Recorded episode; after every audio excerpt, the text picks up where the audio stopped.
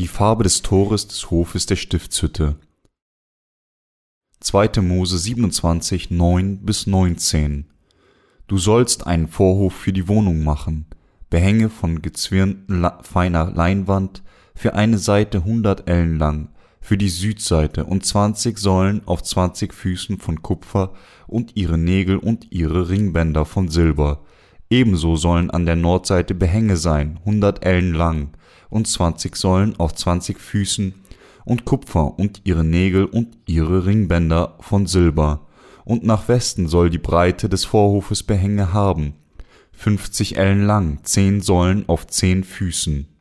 Nach Osten aber soll die Breite des Vorhofes fünfzig Ellen haben, fünfzehn Ellen Behänge auf einer Seite, dazu drei Säulen auf drei Füßen, und wieder fünfzehn Ellen auf der anderen Seite, dazu drei Säulen auf drei Füßen. Und in dem Tor des Vorhofes soll eine Decke sein, zwanzig Ellen breit, gewirkt aus blauem und rotem Purpur, Scharlach und gezwirnter feiner Leinwand, dazu vier Säulen auf ihren vier Füßen. Alle Säulen um den Vorhof her sollen silberne Ringbänder und silberne Nägel und kupferne Füße haben. Die Länge des Vorhofes soll hundert Ellen sein, die Breite fünfzig Ellen, die Höhe fünf Ellen. Und alle Behänge sollen aus gezwirnter feiner Leinwand sein, und seine Füße aus Kupfer. Alle Geräte der Wohnung für den gesamten Dienst und alle ihre Zeltflöcke und alle Zeltflöcke des Vorhofs sollen aus Kupfer sein. Es gibt deutliche Unterschiede zwischen dem Glauben von wiedergeborenen Christen und dem der nominellen Christen.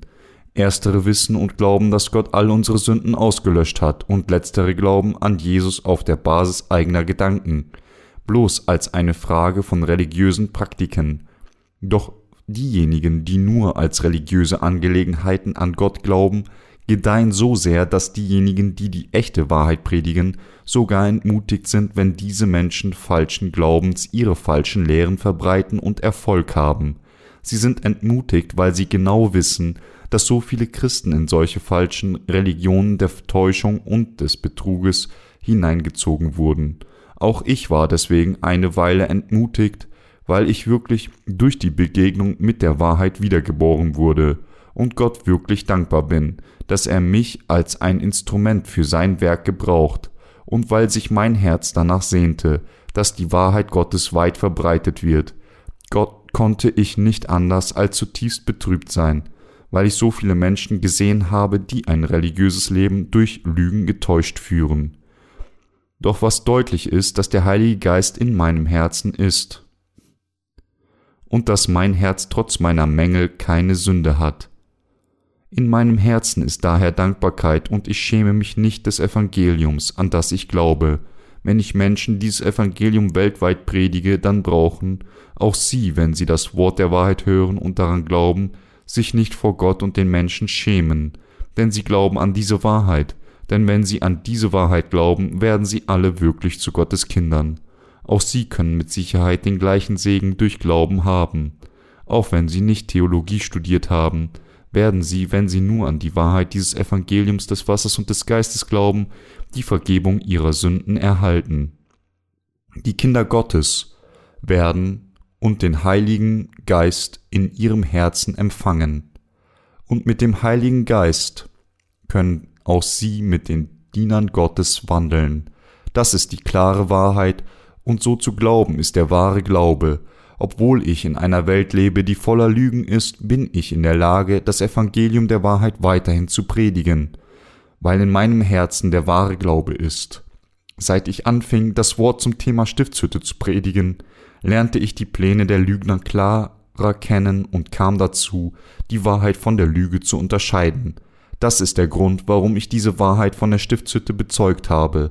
Es bringt mir eine unermessliche Freude, dass Menschen durch die Verbreitung der echten Wahrheit durch die Stiftshütte in die Lage versetzt werden, zwischen der Wahrheit und der Lüge zu unterscheiden. Beim Schreiben dieses Buches über die Stiftshütte war für mich die schwierigste Aufgabe, sich mit seiner Terminologie auseinanderzusetzen.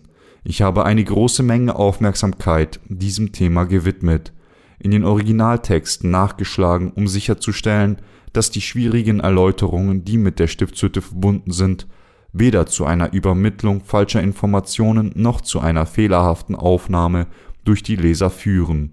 Trotz meines eigenen Verständnisses und Wissens über die Stiftshütte war ich etwas besorgt über die Aufgabe, da ich mir nicht sicher war, wie genau und definitiv ich es wirklich erklären konnte, da die Modalitäten der Stiftshütter und die verborgenen geistlichen Bedeutungen, denen erklärt werden mussten, deren Wissen sehr begrenzt ist. Es wäre natürlich schön, wenn die Menschen es verstehen und glauben könnten, sobald sie zum ersten Mal davon hören.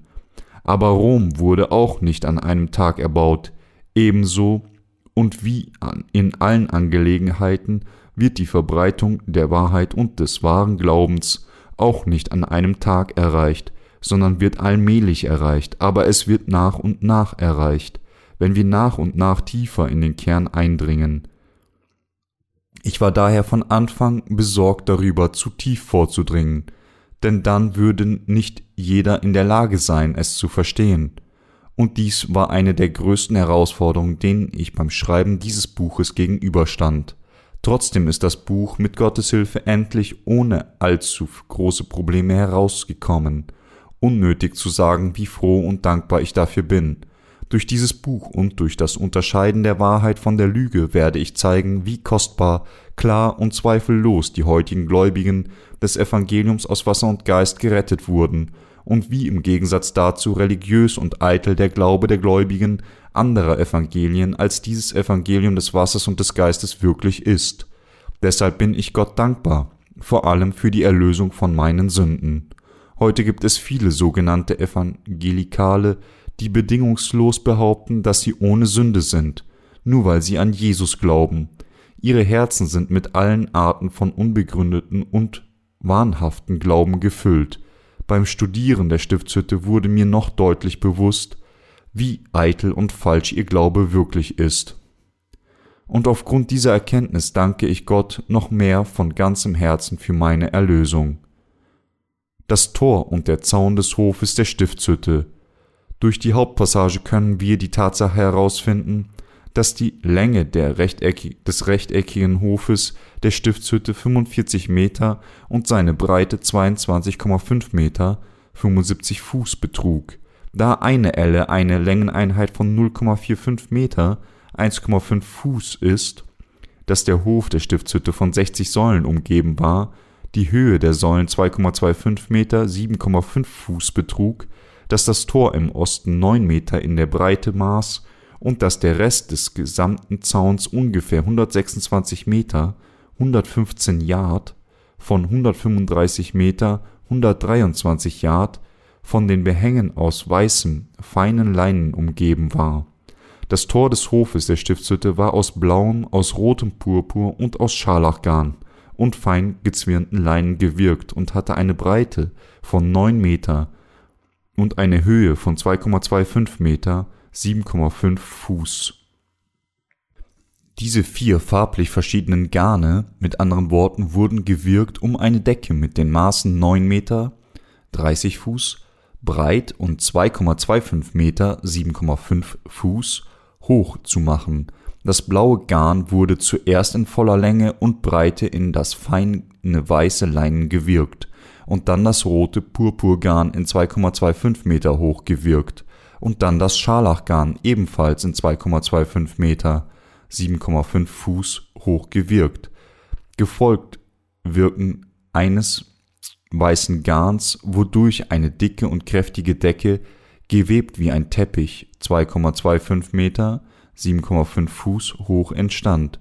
Auf diese Weise wurde auf vier Säulen des Hofes der Stiftshütte im Osten eine mit einer Höhe von 2,25 Meter (7,5 Fuß) und einer Breite von 9 Meter (30 Fuß) gewirkte Decke angebracht. Um in den Hof der Stiftshütte zu gelangen, mussten Leute die teppichartige Decke hochziehen im Gegensatz zu den meisten anderen Toren bestand das Tor der Stiftshütte nicht aus Holz, obwohl die Säulen aus Holz bestanden, war das Tor, das an diesen Säulen aufgehängt war, eine gewirkte Decke aus blauem, aus rotem Purpur und Scharlachgarn und fein gezwirnten Leinen. Vielleicht haben Sie schon einmal gesehen, wie ein Zirkuszelt aufgebaut wird. Seine Tür besteht in der Regel aus dickem Stoff, Das Tor vom Hof der Stiftshütte ähnelte dieser Art von Tür, da sie aus dickem Stoff gemacht war, wurde der Eingang nicht durch Ziehen oder Schieben geöffnet, wie, beim hart, wie bei harten Türen, stattdessen wurde sie hochgezogen. Dies war nicht nur der Fall beim Tor des Hofes der Stiftshütte, sondern auch für die Tore vom Heiligtum und dem Allerheiligsten innerhalb der Stiftshütte. Warum sagte Gott den Israeliten alle drei Tore, das vom Hof der Stiftshütte, das vom Heiligtum und das vom Allerheiligsten, mit blauem, mit rotem Purpur und mit Scharlachgarn und feingezwirnten Leinen zu machen? Wir müssen klar herausfinden, was Gottes Wille hinter diesem Befehl war. Der Brief an die Hebräer sagt uns, dass alle guten Dinge des Alten Testaments die Schatten einer wirklichen Substanz sind, die kommen wird, nämlich Jesus Christus, Hebräer 10.1. Ebenso ist das Tor des Hofes der Stiftshütte eng mit der Taufe von Jesus Christus, seinem Tod am Kreuz und seiner eigenen Identität verbunden. Wenn wir Schwierigkeiten mit dem Verstehen des Alten Testaments haben, können wir dieses Verständnis erreichen, indem wir das Neue Testament betrachten. Ohne die eigentliche Substanz zu sehen, ist es schwierig, ihren Schatten herauszufinden. Aber wenn wir sehen, was oder wer den Schatten wirft, können wir erkennen, worum es geht. Wir müssen alle aus dem Alten Testament klar erkennen, wer der Retter der Sünder wirklich ist, den Gott vorbereitet hat, ihn als die eigentliche Substanz der Stiftshütte erkennen und glauben, dass seine Werke uns von all unseren Sünden gerettet hat. Wer ist dann die wahre Substanz der Stiftshütte? Derjenige, der der Retter der Sünde geworden ist. Es ist kein anderer als Jesus Christus. Wenn wir untersuchen, wie Jesus Christus, unser Retter, auf diese Erde gekommen ist und wie er uns von unseren Sünden gerettet hat, dann können wir die sichere Wahrheit herausfinden, dass er die Sünder durch das blaue, das rote Purpur und das Scharlachgarn gerettet hat. Um die Rettung der Sünder durch Jesus zu verstehen, ist es am wichtigsten, die Wahrheit zu kennen und an sie zu glauben, die sich in den Farben des Hofes der Stiftshütte manifestiert. Wenn wir uns mit der Stiftshütte befassen, müssen wir als erstes feststellen, dass, Tor, dass das Tor des, des Hofes aus vier farblich verschiedenen Garnen bestand, und wenn wir das Geheimnis dieses Tores lösen, bekommen wir einen guten Überblick über alle Werke von Jesus Christus. Wenn wir uns das aus diesen vier Garnen gewirkte Tor ansehen, können wir auch klar verstehen, wie wir Jesus kennen und an ihn glauben müssen und welche Art von Glauben ein falscher Glaube ist. Der Vorhof der Stiftshütte erinnert uns tatsächlich an einen Schafstall. Jesus, unser Messias, ist in der Tat die Tür in den Schafstall Gottes und ist auch der gute Hirte geworden. Johannes 10, 1 bis 15. Wenn wir an die Säulen denken, die den Hof umgeben, werden wir tatsächlich an den Messias erinnert, der die Tür und der gute Hirte seiner Schafen, der wiedergeborenen Heiligen geworden ist. Der Hirte hat tatsächlich Pfosten um den Schafstall herum aufgestellt, um seine Schafe zu schützen, und dort eine Tür gemacht, und durch diese Tür bewacht er seine Schafe. Durch diese Tür hat der Hirte eine enge Gemeinschaft mit seinen Schafen und beschützt sie. Tatsache ist, all jene, die nicht seine Schafe sind, ist es nicht erlaubt, durch diese Tür zu gehen. Der Hirte differenziert zwischen Schafen und Wölfen. Das ist der Grund, warum Schafe Hirten brauchen. Dennoch ist es möglich, dass es einige unter diesen Schafen gibt, die sich weigern, vom Schafhirten geführt zu werden. Diese Schafe können in den Weg des Todes eintreten, denkend, dass es ein schöner und guter Weg ist, wenn es tatsächlich ein trügerischer und gefährlicher ist, weil sie nicht auf die Stimme des Hirten gehört und sich geweigert haben, von ihm geführt zu werden. Diese Schafe hätten eigentlich ihre Leben durch den Hirten verschont haben können, wären gut versorgt gewesen und hätten ihr Leben wegen ihm erfreulich leben können. Unser Schafhirte ist tatsächlich Jesus Christus, der unser Messias geworden ist. Jesus Christus zeigte uns die vier Farben vom Tor der Stiftshütte. Die Decke, die als das Tor der Stiftshütte angebracht war, bestand aus blauem, aus rotem Purpur und aus Scharlachgarn und fein gezwirnten Leinen. Diese Garne von vier verschiedenen Farben wurden verwendet, um das Tor der Stiftshütte zu machen. Sie symbolisierten die vier Dienste, die der Messias aus dieser Erde erfüllen musste, um die verlorenen Schafe zu retten. das heißt die geistlichen Israeliten auf der ganzen Welt, von ihren Sünden, um sie in das sündlose Volk Gottes zu kehren. Wenn wir wirklich wissen, wer unser Messias ist, der mit seinen vier Diensten zu uns gekommen ist, dann ist die eindeutige Wahrheit, dass wir durch diesen Glauben von allen unseren Sünden befreit wurden, unser verbleibendes Leben der Verkündigung des Evangeliums des Wassers und des Geistes gewidmet haben und in den Himmel durch diesen Glauben eingehen werden.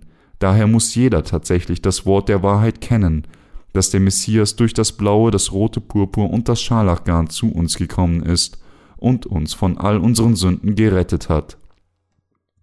Wollen Sie die Vergebung Ihrer Sünden erhalten, indem Sie an die vier Dienste des Messias glauben, dann lassen Sie uns also etwas über die Stiftshütte lernen. Diejenigen, die diese vier Dienste kennen, werden tatsächlich die Gerechten werden, indem sie die Vergebung der Sünden erhalten, die aus blauem, aus rotem Purpur und aus Scharlachgarn und feingezwirntem Leinen gewirkt ist.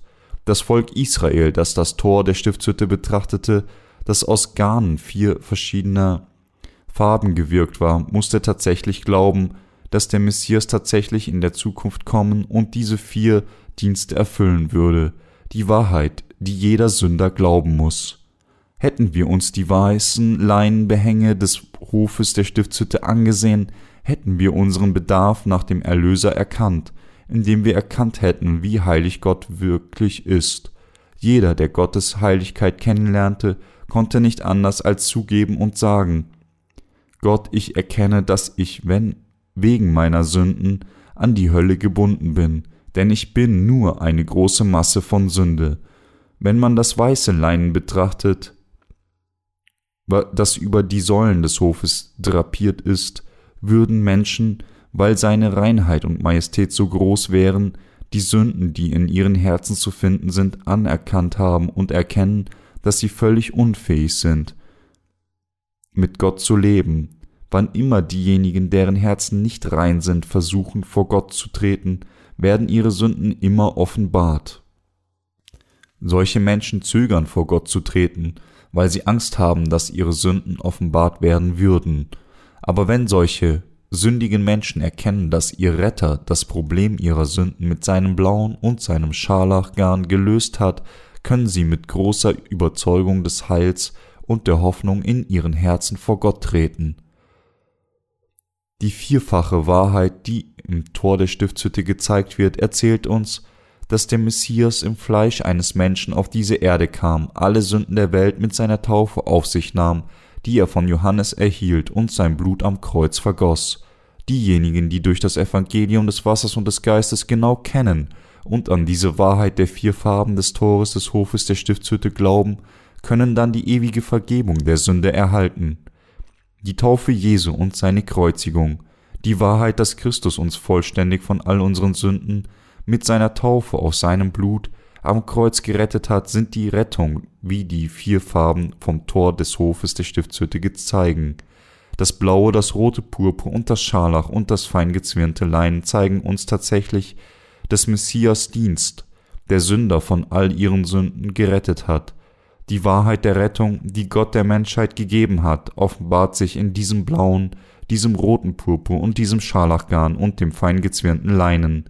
Diejenigen, die Sünde in ihrem Herzen haben, werden tatsächlich von all ihren Sünden vergeben, indem sie an die Wahrheit der Erlösung glauben, die im Evangelium des Wassers und des Geistes offenbart ist. Zahllose Religionen haben sich stark in der Welt ausgebreitet.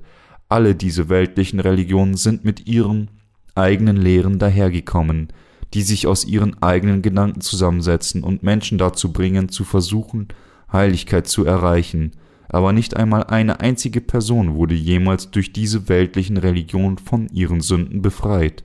Der Grund ist, weil sie sich selbst ihre eigenen Heilslehren ausgedacht haben und an sie geglaubt hatten, ohne zu erkennen, dass sie nur mit Sünde gefüllt sind.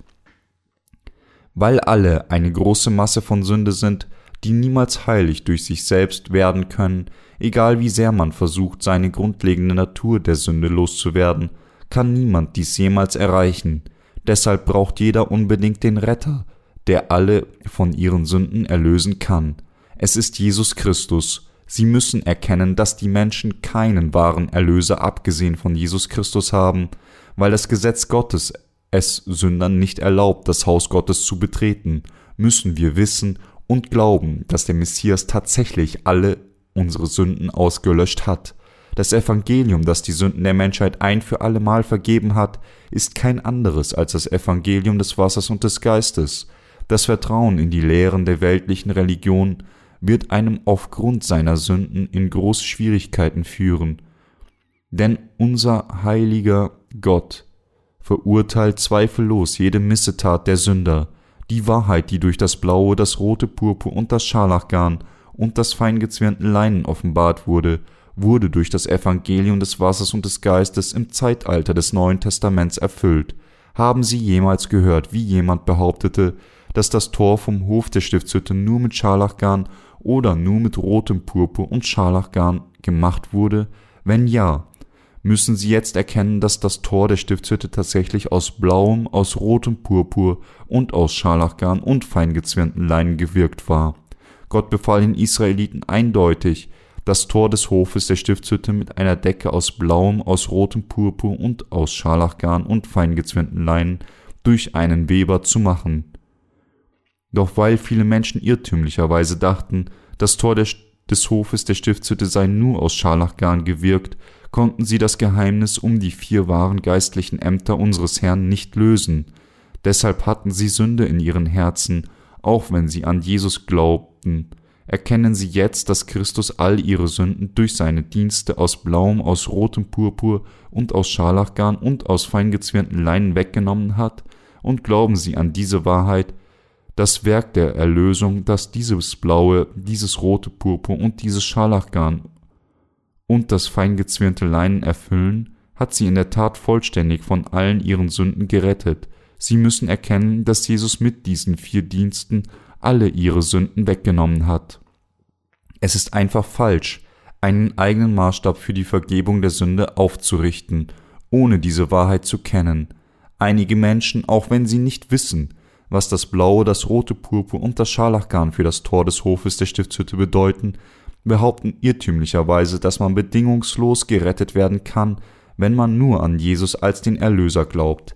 Tatsache ist, wenn wir die früher christlicher Gemeinden die Führer christlicher Gemeinden über die vier geistlichen Ämter von Jesus fragen, finden wir heraus, dass viele von ihnen sie nicht kennen. Sie sagen, dass sie nur an den Dienst des Scharlachgarns glauben und auch eventuell noch an den Dienst des roten Purpurgarns. Unser Herr hat jedoch tatsächlich alle Aufgaben zur Rettung der Menschheit mit dem blauen, dem roten Purpur und dem Scharlachgarn und dem feingezwirnten Leinen vollbracht. Also müssen wir glauben, dass unser Herr seine vier geistlichen Ämter des Heils durchgeführt hat. Wer ein Herz hat, das die Wahrheit begehrt, die in dem blauen, dem roten Purpur und dem Scharlachgarn und dem feingezwirnten Leinen des Tores der Stiftshütte offenbart ist, kann es tatsächlich wissen und daran glauben. Wie soll ich die wahre Bedeutung des blauen, des roten Purpur und des Scharlachgarns und des feingezwirnten Leinen verstehen? Wenn Sie diese Frage jemanden stellen, der nach der Wahrheit dieser Garne und dem Leinen sucht, werden sie vielleicht im Gegenzug zurechtgewiesen.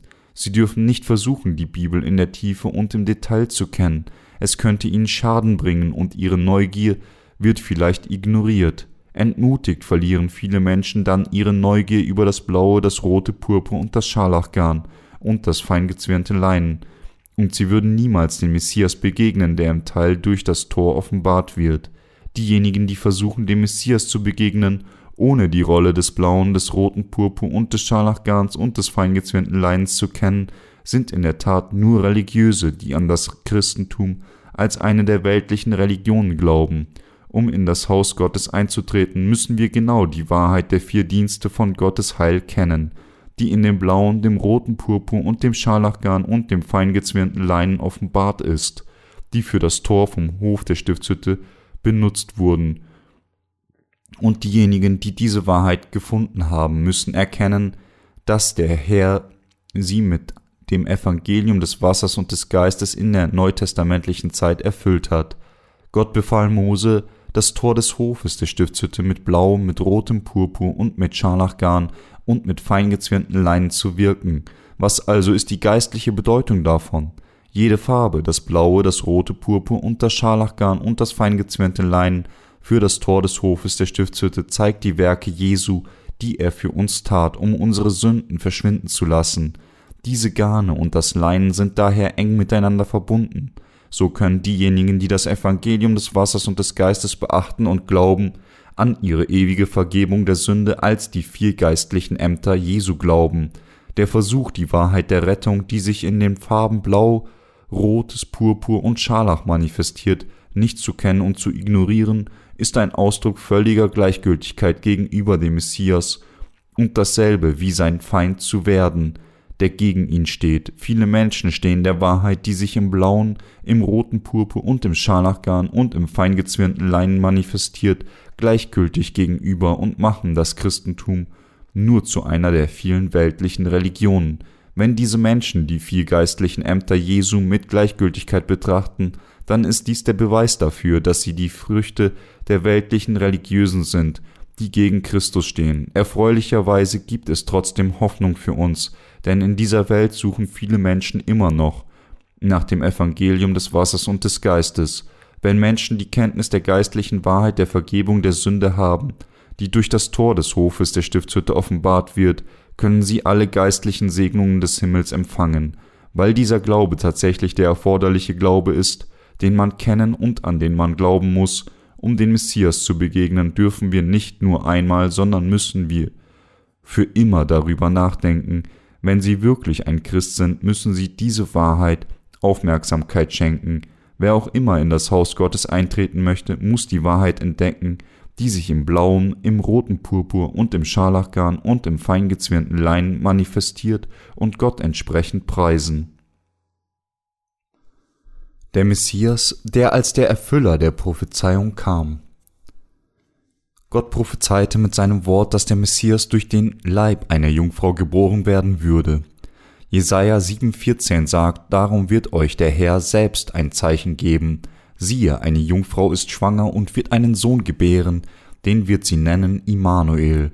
Micha 5,1 bezeugt, dass der Messias in Bethlehem geboren werden würde, und du, Bethlehem Ephrata, die du klein bist unter den Städten in Juda, aus dir soll mir der kommen, der in Israel Herr sei, dessen Ausgang von Anfang und von Ewigkeit her gewesen ist. Der Messias ist tatsächlich genau so auf diese Erde gekommen, wie es dieses Wort des Alten Testaments prophezeit hat. Er kam auf diese Erde im Fleisch eines Menschen als die Erfüllung der Prophezeiungen gemäß dem Wort Gottes. Zu welchem Zeitpunkt in der Geschichte der Menschheit kam denn der Messias? Wann ist Jesus Christus auf diese Erde gekommen? Er kam während der Regierungszeit des römischen Kaisers Augustus, 27 vor Christus, 14 nach Christus auf diese Erde. Jesus kam auf diese Erde, um sie und mich von all unseren Sünden und der Verurteilung zu befreien, indem er die Taufe von Johannes erhielt und gekreuzigt wurde und am Kreuz blutete. Jesus kam als Retter der Menschheit, als Israel in eine Kolonie des römischen Kaiserreichs verwandelt worden war und Augustus als Kaiser regierte, weil Israel eine römische Kolonie war musste es Roms Dekreten folgen. Zu dieser Zeit hatte Kaiser Augustus verfügt, dass jeder im gesamten Kaiserreich zu seinem Heimatort zurückkehren solle, um sich für eine Volkszählung registrieren zu lassen. Nach dem Dekret Augustus wurde diese Volkszählung sofort begonnen. Da bei der Volkszählung jede im Kaiserreich lebende Person, einschließlich der in Israel lebenden, berücksichtigt werden sollte, mussten alle Israeliten auch in ihre Heimatorte zurückkehren. Von diesem Moment an arbeitete Jesus Christus bereits an der Geschichte der Menschheit. Schauen Sie sich die Erfüllung des Wortes des Alten Testaments an. Zu der Zeit in dem Land von Judäa war der Messias bereits im Mutterleib der Jungfrau Maria. Diese Maria war mit Josef verlobt. Sowohl Maria als auch Josef waren vom Stamm Juda, so wie Gott versprach, dass von den zwölf Stämmen Israels weiterhin nur Könige vom Stamm Juda geboren werden würden. Als der römische Kaiser Augustus eine Volkszählung verfügte, trug Maria vom Stamm Juda bereits ein Baby in ihrem Leib. Als ihre Zeit nahe kam und sie kurz vor der Geburt stand, musste sie wegen der Verführung des Kaisers zu Josefs Heimatort gehen, um sich für die Volkszählung registrieren zu lassen. Deswegen gingen Maria und Josef nach Bethlehem, obwohl sie jederzeit zu gebären erwartete. Als Maria ihre Wehen bekam, mussten sie ein Zimmer für sie finden, aber sie konnten in der Stadt keines finden. Daher mussten sie den Ort nutzen, der auch immer für sie verfügbar war, selbst als sie in einem Stall endeten und Maria gebar im Stall ihr Kind Jesus. Eins nach Christi wurde Jesus geboren und in eine Krippe gelegt. Der allmächtige Gott kam im Fleisch eines Menschen auf diese Erde, dort, wo die Tiere meist untergebracht waren, wurden der Erlöser der Menschheit geboren. Dies bedeutet, dass Jesus an diesem niedrigen Ort geboren wurde, um unser Messias zu werden, und all diese Dinge waren bereits vor der Schöpfung von Gott festgelegt und geplant worden. Obwohl die Menschen vielleicht wussten, dass der Herr Gott die Geschichte der Menschheit bewegt, konnte niemand jemals erkennen, dass Gott selbst tatsächlich auf diese Erde kommen würde, um sie zu retten. Gott ermöglichte es daher jedem zu erkennen, dass er sie retten würde, indem er sich selbst erniedrigte, um auf dieser Erde im einfachen Körper eines Menschen geboren zu werden, um alle Menschen von ihren Sünden zu befreien. Warum also wurde Jesus ausgerechnet in Bethlehem geboren? Wir mögen uns auch fragen, warum er in einem Stall geboren werden musste und warum ausgerechnet zu der Zeit, als Israel von Rom als seine Kolonie unterworfen war.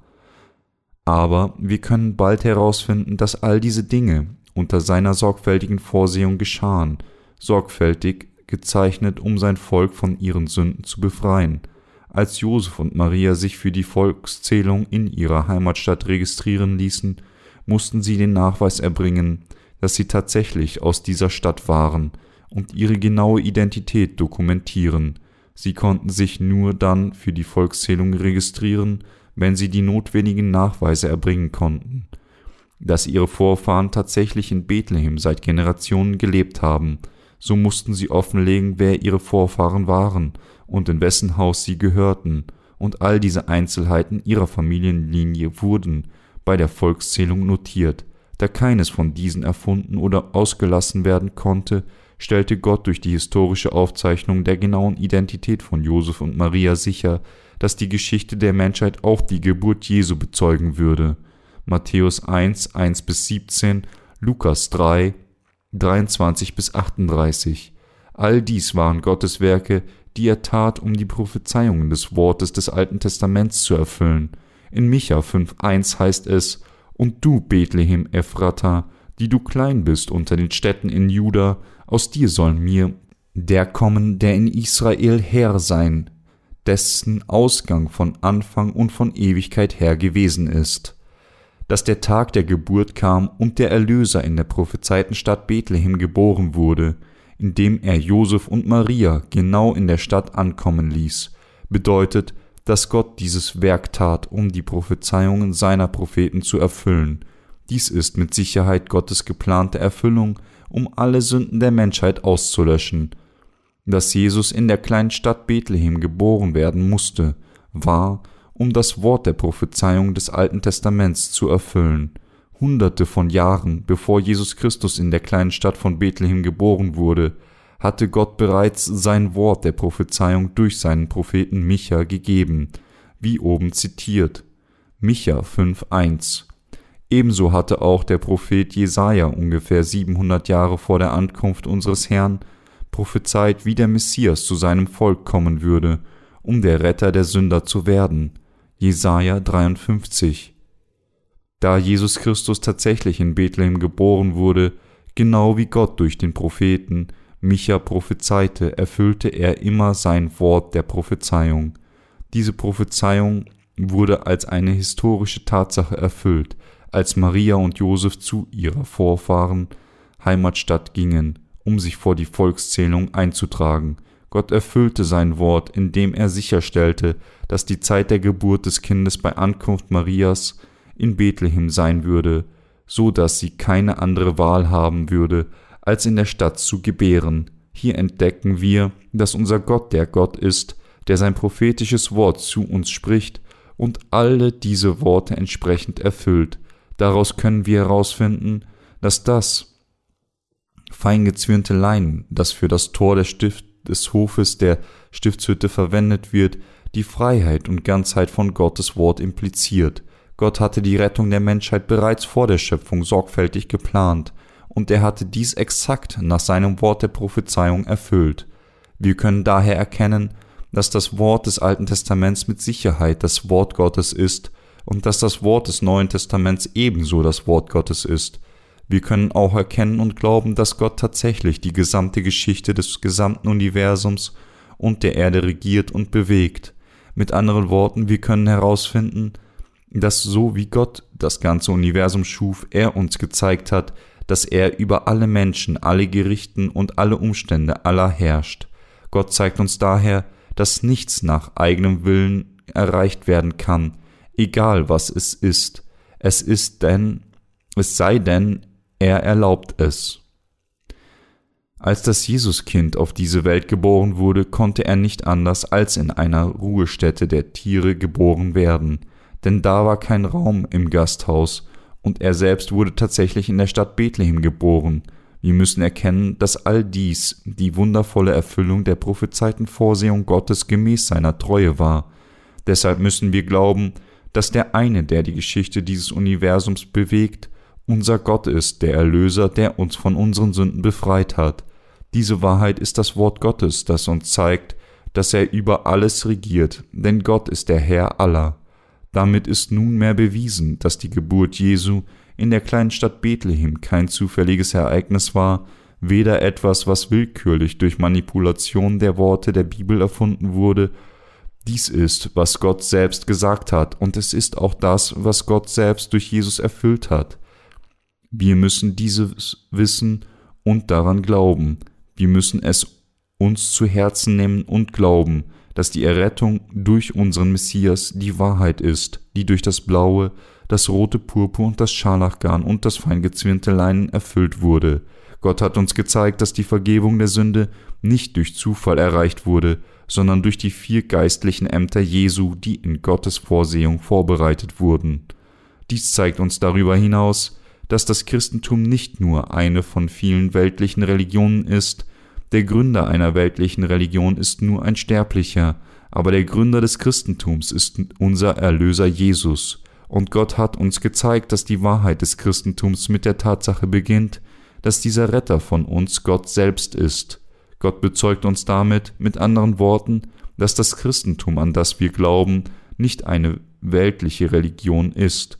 Im Gegensatz zu allen weltlichen Religionen beruht das Christentum auf der Gnade Gottes wie es in Römer 11,36 geschrieben steht, denn von ihm und durch ihn und zu ihm sind alle Dinge, ihm sei Ehre in Ewigkeit. Amen. Er gab uns seinen eingeborenen Sohn als unseren Retter, das Evangelium des Wassers und des Geistes für die Vergebung unserer Sünden, des Innewohnen, des Heiligen Geistes und das Königreich des Himmels. Deshalb müssen wir alle in unseren Herzen wissen und glauben, dass wir Gott fürchten und seinem Wort mit ganzem Herzen gehorchen sollten. Die Geburt des Messias auf dieser Erde erfolgte nach dem Plan der Erlösung, den Gott, der Vater schon vor der Schöpfung festgelegt hatte. Unsere Erlösung war dahin perfekt geplant. Gott hat uns erlaubt, deutlich zu erkennen, dass diese Wahrheit die tatsächliche Substanz des blauen, des roten Purpur und des Scharlachgarns und des feingezwirnten Leinens ist. Deshalb müssen wir die Rettung, die durch das Evangelium des Wassers und des Geistes als die Vergebung unserer Sünden zu uns gekommen ist, anerkennen und so glauben. Es ist durch diesen Glauben, dass Sie und ich von all unseren Sünden gerettet werden können. Wir müssen daran glauben, dass diese Wahrheit von den vier Farben auch der Glaube an das Wort des Evangeliums des Wassers und des Geistes ist. Jesus Christus, der Retter, der uns mit seinem blauen, seinem roten Purpur und mit seinem Scharlachgarn und dem feingezwirnten Leinen gerettet hat. Die Werke, die, mit denen Jesus Christus Sünder von ihren Sünden rettete, sind vier. Der blaue Garn, Jesus Taufe, das rote Purpurgarn, Jesus als König der Könige, Gott selbst mit anderen Worten. Das Scharlachgarn, das Blut von Jesus und das feingezwirnten Leinen die Vollendung der Rettung aller Sünder von ihren Sünden durch das ausführliche Wort des Alten und des Neuen Testaments. Jesus ist genau dieser Retter mit dem blauen, mit dem roten Purpur, dem Scharlachgarn und dem feingezwirnten Leinen geworden. Wir müssen erkennen, dass wenn wir nicht glauben, dass Jesus, der durch das Wasser und den Geist zu uns gekommen ist, uns von unseren Sünden mit dem blauen Garn, die Taufe von Jesus mit dem roten Purpurgarn, Jesus ist Gott mit dem Scharlachgarn, das Blut von Jesus und dem feingezwirnten Leinen, Jesus, der mit dem Wort des Neuen und des Alten Testaments die Erlösung vollbrachte, rettete, wir niemals von unseren Sünden und der Verurteilung von diesen Sünden befreit werden können. Ohne uns so von unseren Sünden und unserer Verurteilung zu retten, hätte unser Herr nicht der vollkommene Retter werden können. Wir müssen den geistlichen Grund erkennen, warum der Vorhang des Tores des Hofes der Stiftshütte mit blauem, mit rotem Purpur und mit Scharlachgarn und feingezwirntem Leinen gewirkt war. Das Tor des Hofes der Stiftshütte wurde aus diesem blauen, diesem roten Purpur und diesem Scharlachgarn und feingezwirnten Leinen hergestellt, so dass jeder das Tor offensichtlich erkennen und leicht finden konnte, durch dieses Tor erlaubte Gott jedem, in sein strahlendes Haus einzutreten. Die Stiftshütte selbst ist das leuchtende Haus Gottes. Niemand, der das Haus Gottes betreten wollte, konnte dies tun, ohne die Wahrheit der Erlösung zu kennen, die sich im Zaun und im Tor des Hofes der Stiftshütte manifestierte. Gott sagte, dass diejenigen, die die Heiligkeit der Behänge aus weißem Leinen, die die Stiftshütte umgaben, ignorieren, nicht durch das Tor in die Stiftshütte eintreten, sondern über einen anderen Weg hineinklettern. Alles Diebe und Räuber sind. Die Tür des Heils bezieht sich auf Jesus Christus, Johannes 10. Wenn die Bibel sagt, dass dieses Tor mit blauem, mit rotem Purpur und mit Scharlachgarn und feingezwirnten Leinen gewirkt ist, zeigt Gott uns klar durch sein wahres Wort des Alten und Neuen Testaments, dass Jesus Christus auf diese Erde als der Sohn Gottes kam von Johannes getauft wurde, am Kreuz starb, von den Toten auferstand und dadurch unser Messias geworden ist. Wir können so das Geheimnis des blauen, des roten Purpur und des Scharlachgarns und dem feingezwirnten Leinen herausfinden. Wir müssen glauben, dass Gott uns erlaubt hat, daran zu glauben, dass Jesus Christus der Sohn Gottes ist, der komme, gekommen ist, um uns von dem, vor dem Gericht der Sünder der Sünden dieser Welt zu retten und dass er der Erlöser ist, der die Erlösung der Menschheit durch das Wort des Alten und Neuen Testaments vervollständigt hat. Wir müssen tatsächlich erkennen können, warum das Tor des Hofes der Stiftshütte mit diesem blauen, mit diesem roten Purpur und dieses Scharlachgarn und mit feingezwirnten Leinen gewirkt wurde. Was sagt uns das blaue Garn und was erzählen uns das rote Purpur und das Scharlachgarn und das feingezwirnte Leinen? Wenn wir Gottes Plan erkennen, können wir auch erkennen, dass die Werke des blauen, des roten Purpur und des Scharlachgarns und des feingezwirnten Leins Gottes Heilplan für uns und die Wahrheit des ewigen Lebens ist, und wir können dadurch in sein Königreich durch unseren Glauben an die Vergebung der Sünde eintreten.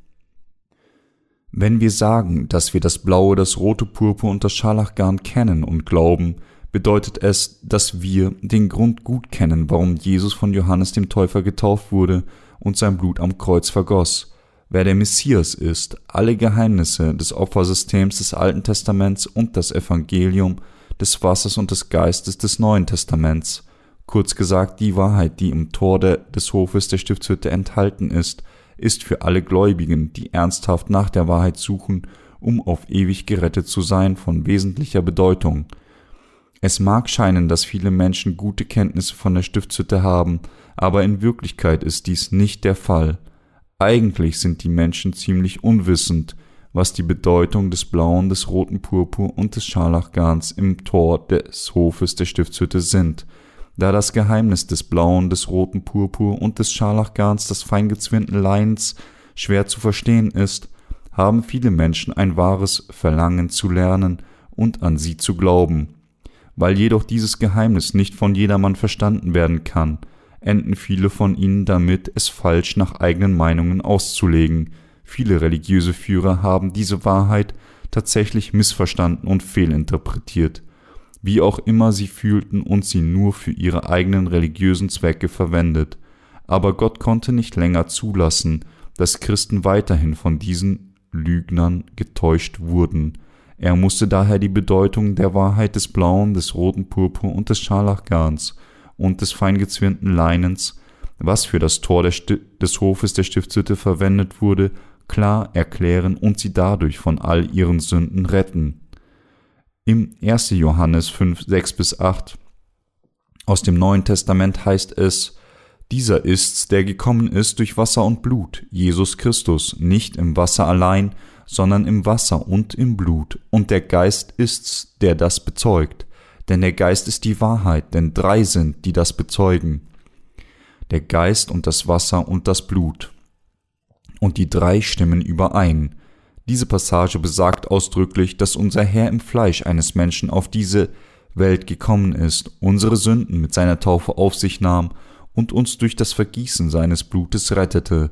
Das ist der Grund, warum das Tor des Hofes der Stiftshütte aus blauem, aus rotem Purpur und aus Scharlachgarn gewirkt war. Erstens.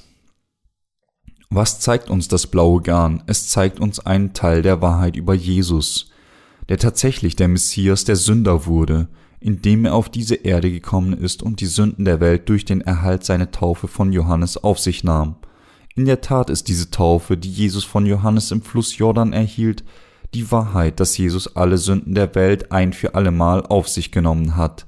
Jesus trug tatsächlich all die Sünden der Welt auf seinen Schultern, durch die Taufe, die er von Johannes dem Täufer, dem Vertreter der ganzen Menschheit, erhielt weil die Sünden aller Menschen auf Christus eigenem Haupt übertragen wurden, haben diejenigen, die an diese Wahrheit glauben, keine Sünde in ihren Herzen.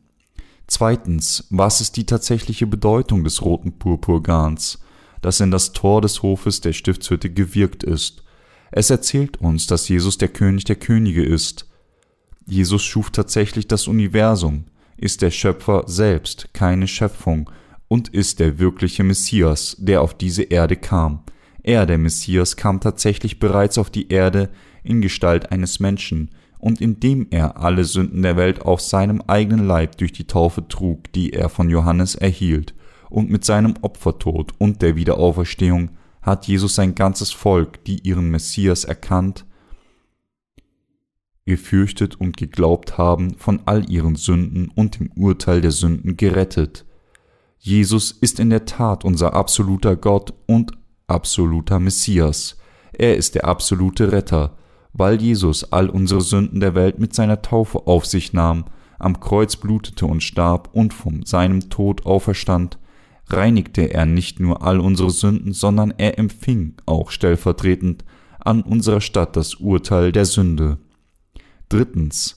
Das Scharlachgarn bezieht sich auf das Blut, das Jesus am Kreuz vergoss, und seine Bedeutung ist, dass Christus neues Leben denen von uns gegeben hat, die glauben. Diese Wahrheit des Scharlachgarns sagt uns, dass Jesus Christus nicht nur das Urteil unserer eigenen Sünden erhielt, weil er die Sünden der Welt mit seiner Taufe durch Johannes auf sich nahm, sondern auch den Gläubigen neues Leben gab, indem er den Leben spendenden Glauben an diejenigen schenkte, die der Sünde gestorben waren. Diejenigen also, die an seine Taufe und das Blut, das er vergoss, glauben, gab Jesus tatsächlich neues Leben. Was bedeutet dann das feingezwirnte Leinen? Es manifestiert, dass mit dem Neuen Testament Gott seine Verheißung der im Alten Testament geschriebenen Erlösung erfüllte, und es sagt uns, dass als Jesus alle Sünden der Welt mit seiner Taufe auf sich nahm und für unsere Sünden am Kreuz im Neuen Testament verurteilt wurde, er die Erlösung erfüllte, die Gott den Israeliten und uns mit seinem Wort des Bundes versprochen hatte. In Jesaja 1,18 sprach Gott der Herr, so kommt denn und lasst uns miteinander rechten, spricht der Herr. Wenn eure Sünde auch blutrot ist, soll sie doch schneeweiß werden, und wenn sie rot ist wie Scharlach, soll sie doch wie Wolle werden.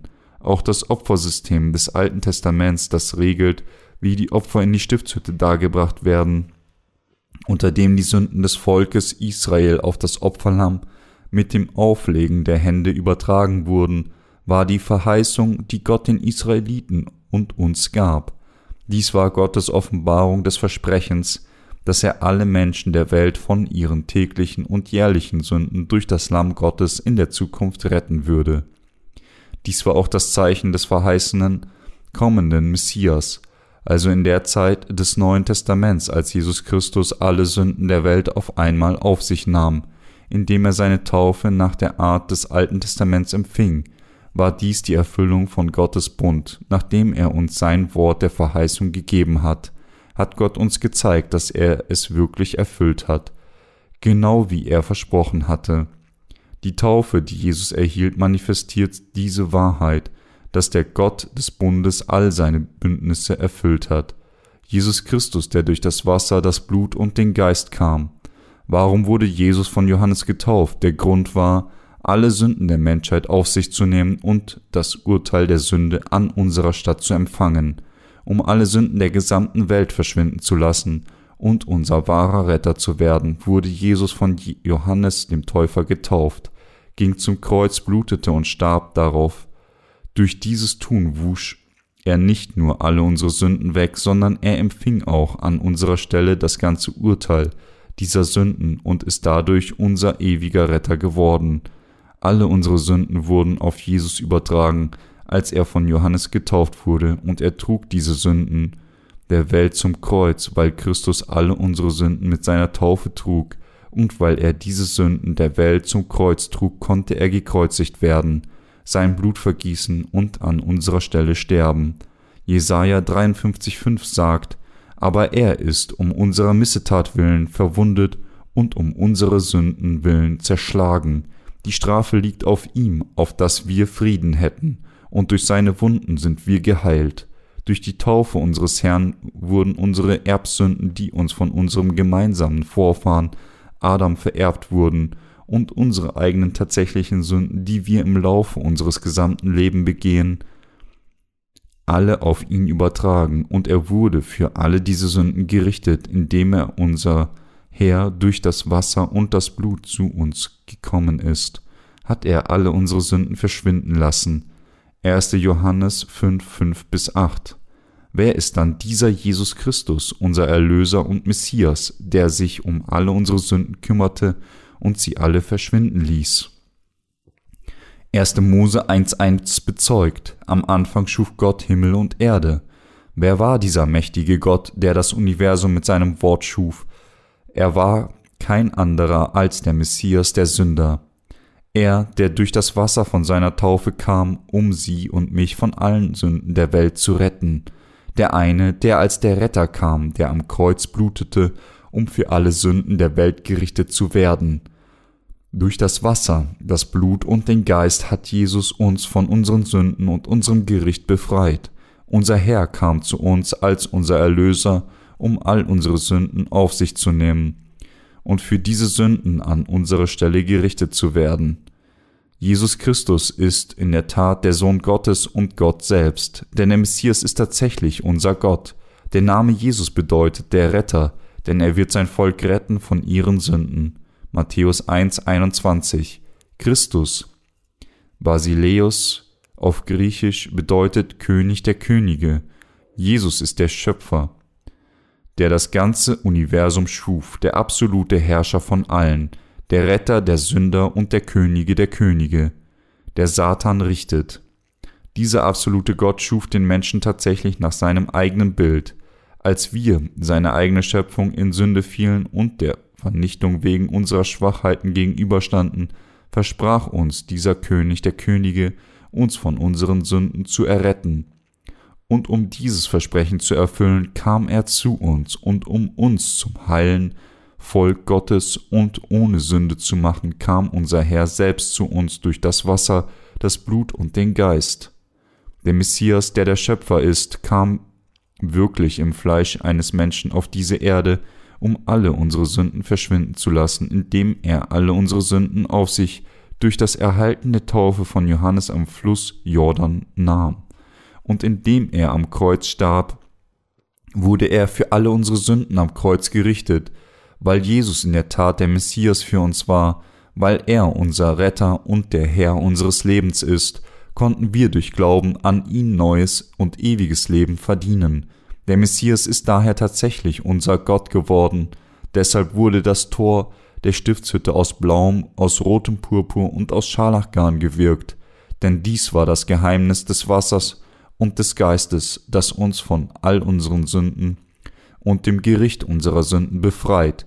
Die Wahrheit, dass der Herr uns tatsächlich von unseren Sünden gerettet hat, ist nicht unklar. Unser Herr hat uns die Erlösung nicht zweideutig versprochen, tat sie nicht grob erreichen und kann den Glauben derer, die willkürlich an ihn glauben, nicht anerkennen, der von seiner konkreten Wahrheit abweicht, dass er uns wirklich durch das Wasser und sein Blut gerettet hat. Unser Herr sagte daher zu denen, die namentlich an ihn glauben, es werden nicht alle, die zu mir sagen, Herr, Herr, in das Himmelreich kommen, sondern die den Willen tun meines Vaters im Himmel. Matthäus 7, 21. Falsche Lehrer bestehen darauf, dass sie tatsächlich Menschen dazu gebracht haben, den Heiligen Geist im Namen Jesu zu empfangen, Dämonen in seinem Namen auszutreiben und viele Wunder in seinem Namen zu tun. Aber Gott sagte zu ihnen in Matthäus 7,23: Ich habe euch noch nie gekannt, weicht von mir, ihr Übeltäter. Dies sagt uns, dass er, dass es unter Christen tatsächlich viele gibt, die immer noch mit Sünde sind, die für ihre Sünden am Tag des Gerichts verurteilt und dann in die Hölle geworfen werden. Es gibt tatsächlich viele Christen, die klar bekennen, Jesus ist unser Erlöser. Jesus hat uns eindeutig von all unseren Sünden gerettet, doch trotz solcher Ansprüche versuchen sie nicht einmal wirklich zu erfahren, dass der Messias tatsächlich ihre Sünden mit seiner Taufe auf sich nahm und dass er tatsächlich ihre Sünden und deren Urteil trug, indem er sein Blut am Kreuz vergoss. Diese Menschen würden alle vor Gott gehen, während sie immer noch Sünde haben, denn sie glauben nur dem Namen nach, als ob sie lediglich eine von den vielen weltlichen Religionen platzieren würden. Als solche, weil sie nicht gemäß der Wahrheit, die unser Herr gesagt hat, glauben, und werdet die Wahrheit erkennen, und die Wahrheit wird euch frei machen, wurden sie nicht vom Herrn angenommen. Ob Menschen an Jesus glauben oder nicht, diejenigen, die Sünden, in ihrem Herzen haben, können nicht in das Königreich Gottes, wo keine Sünde gefunden wird, eintreten, denn sie sind nicht qualifiziert dazu, sie müssen daher sicherstellen, während sie auf dieser Erde weilen, dass sie qualifiziert sind, um in den Himmel einzutreten, indem sie an die Wahrheit des blauen, des roten Purpur und des Scharlachgarns glauben, das Tor des Hofes der Stiftshütte durchwirken seines Vorhanges mit blauem, mit rotem Purpur und mit Scharlachgarn mit feingezwirnten Leinen zu machen, war die Vorsehung des Messias. Diejenigen, die wegen der Sünden die Hölle ansteuern, müssen daran glauben, weil diese Menschen über die Wahrheit keine Kenntnis haben und weil sie an Jesus mit ihrem falschen, erlangten Wissen glauben, bleiben sie mit Sünde, sie haben immer noch Sünde, weil sie anstatt gemäß der Wahrheit zu glauben, die in den Materialien der Stiftshütte verborgen ist, an ihren Erlöser selbst erdacht glauben und ihre eigenen Lehren der Rettung machten, die auf ihre eigenen Gedanken basieren, glaubend, dass Rettung durch ihre eigene Bemühungen kommt, indem sie Gebete der Reue Gott darbringen und sie versuchen, ihre schrittweise Heiligung zu erreichen. Es gibt viele in diesem, in dieser Welt, die behaupten, an Jesus als ihren Erlöser zu glauben und dennoch nicht an die Taufe Jesu und sein Blut glauben. Es gibt viele, auf dieser Welt, die anstatt tatsächlich an das blaue, das rote Purpur und das Scharlachgarn als ihre Erlösung zu glauben, denken, dass sie das heilige Königreich Gottes mit dem Glauben nur an das Blut Jesu betreten können, selbst wenn sie mit Sünde bleiben. Die Übereinstimmung des Alten und des Neuen Testaments.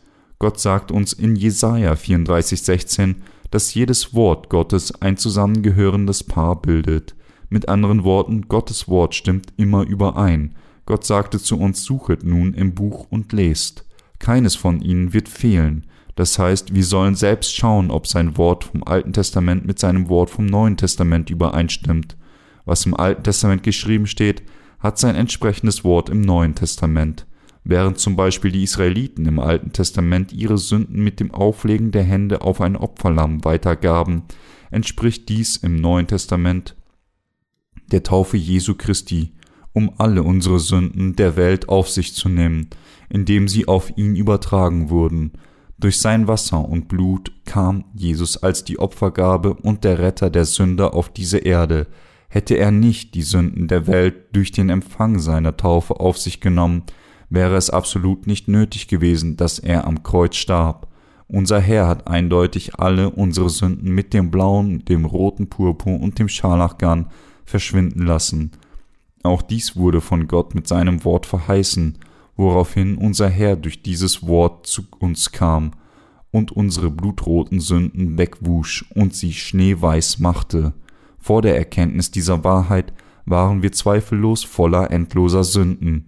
Wir haben ab daher nichts vor Gott zu rühmen.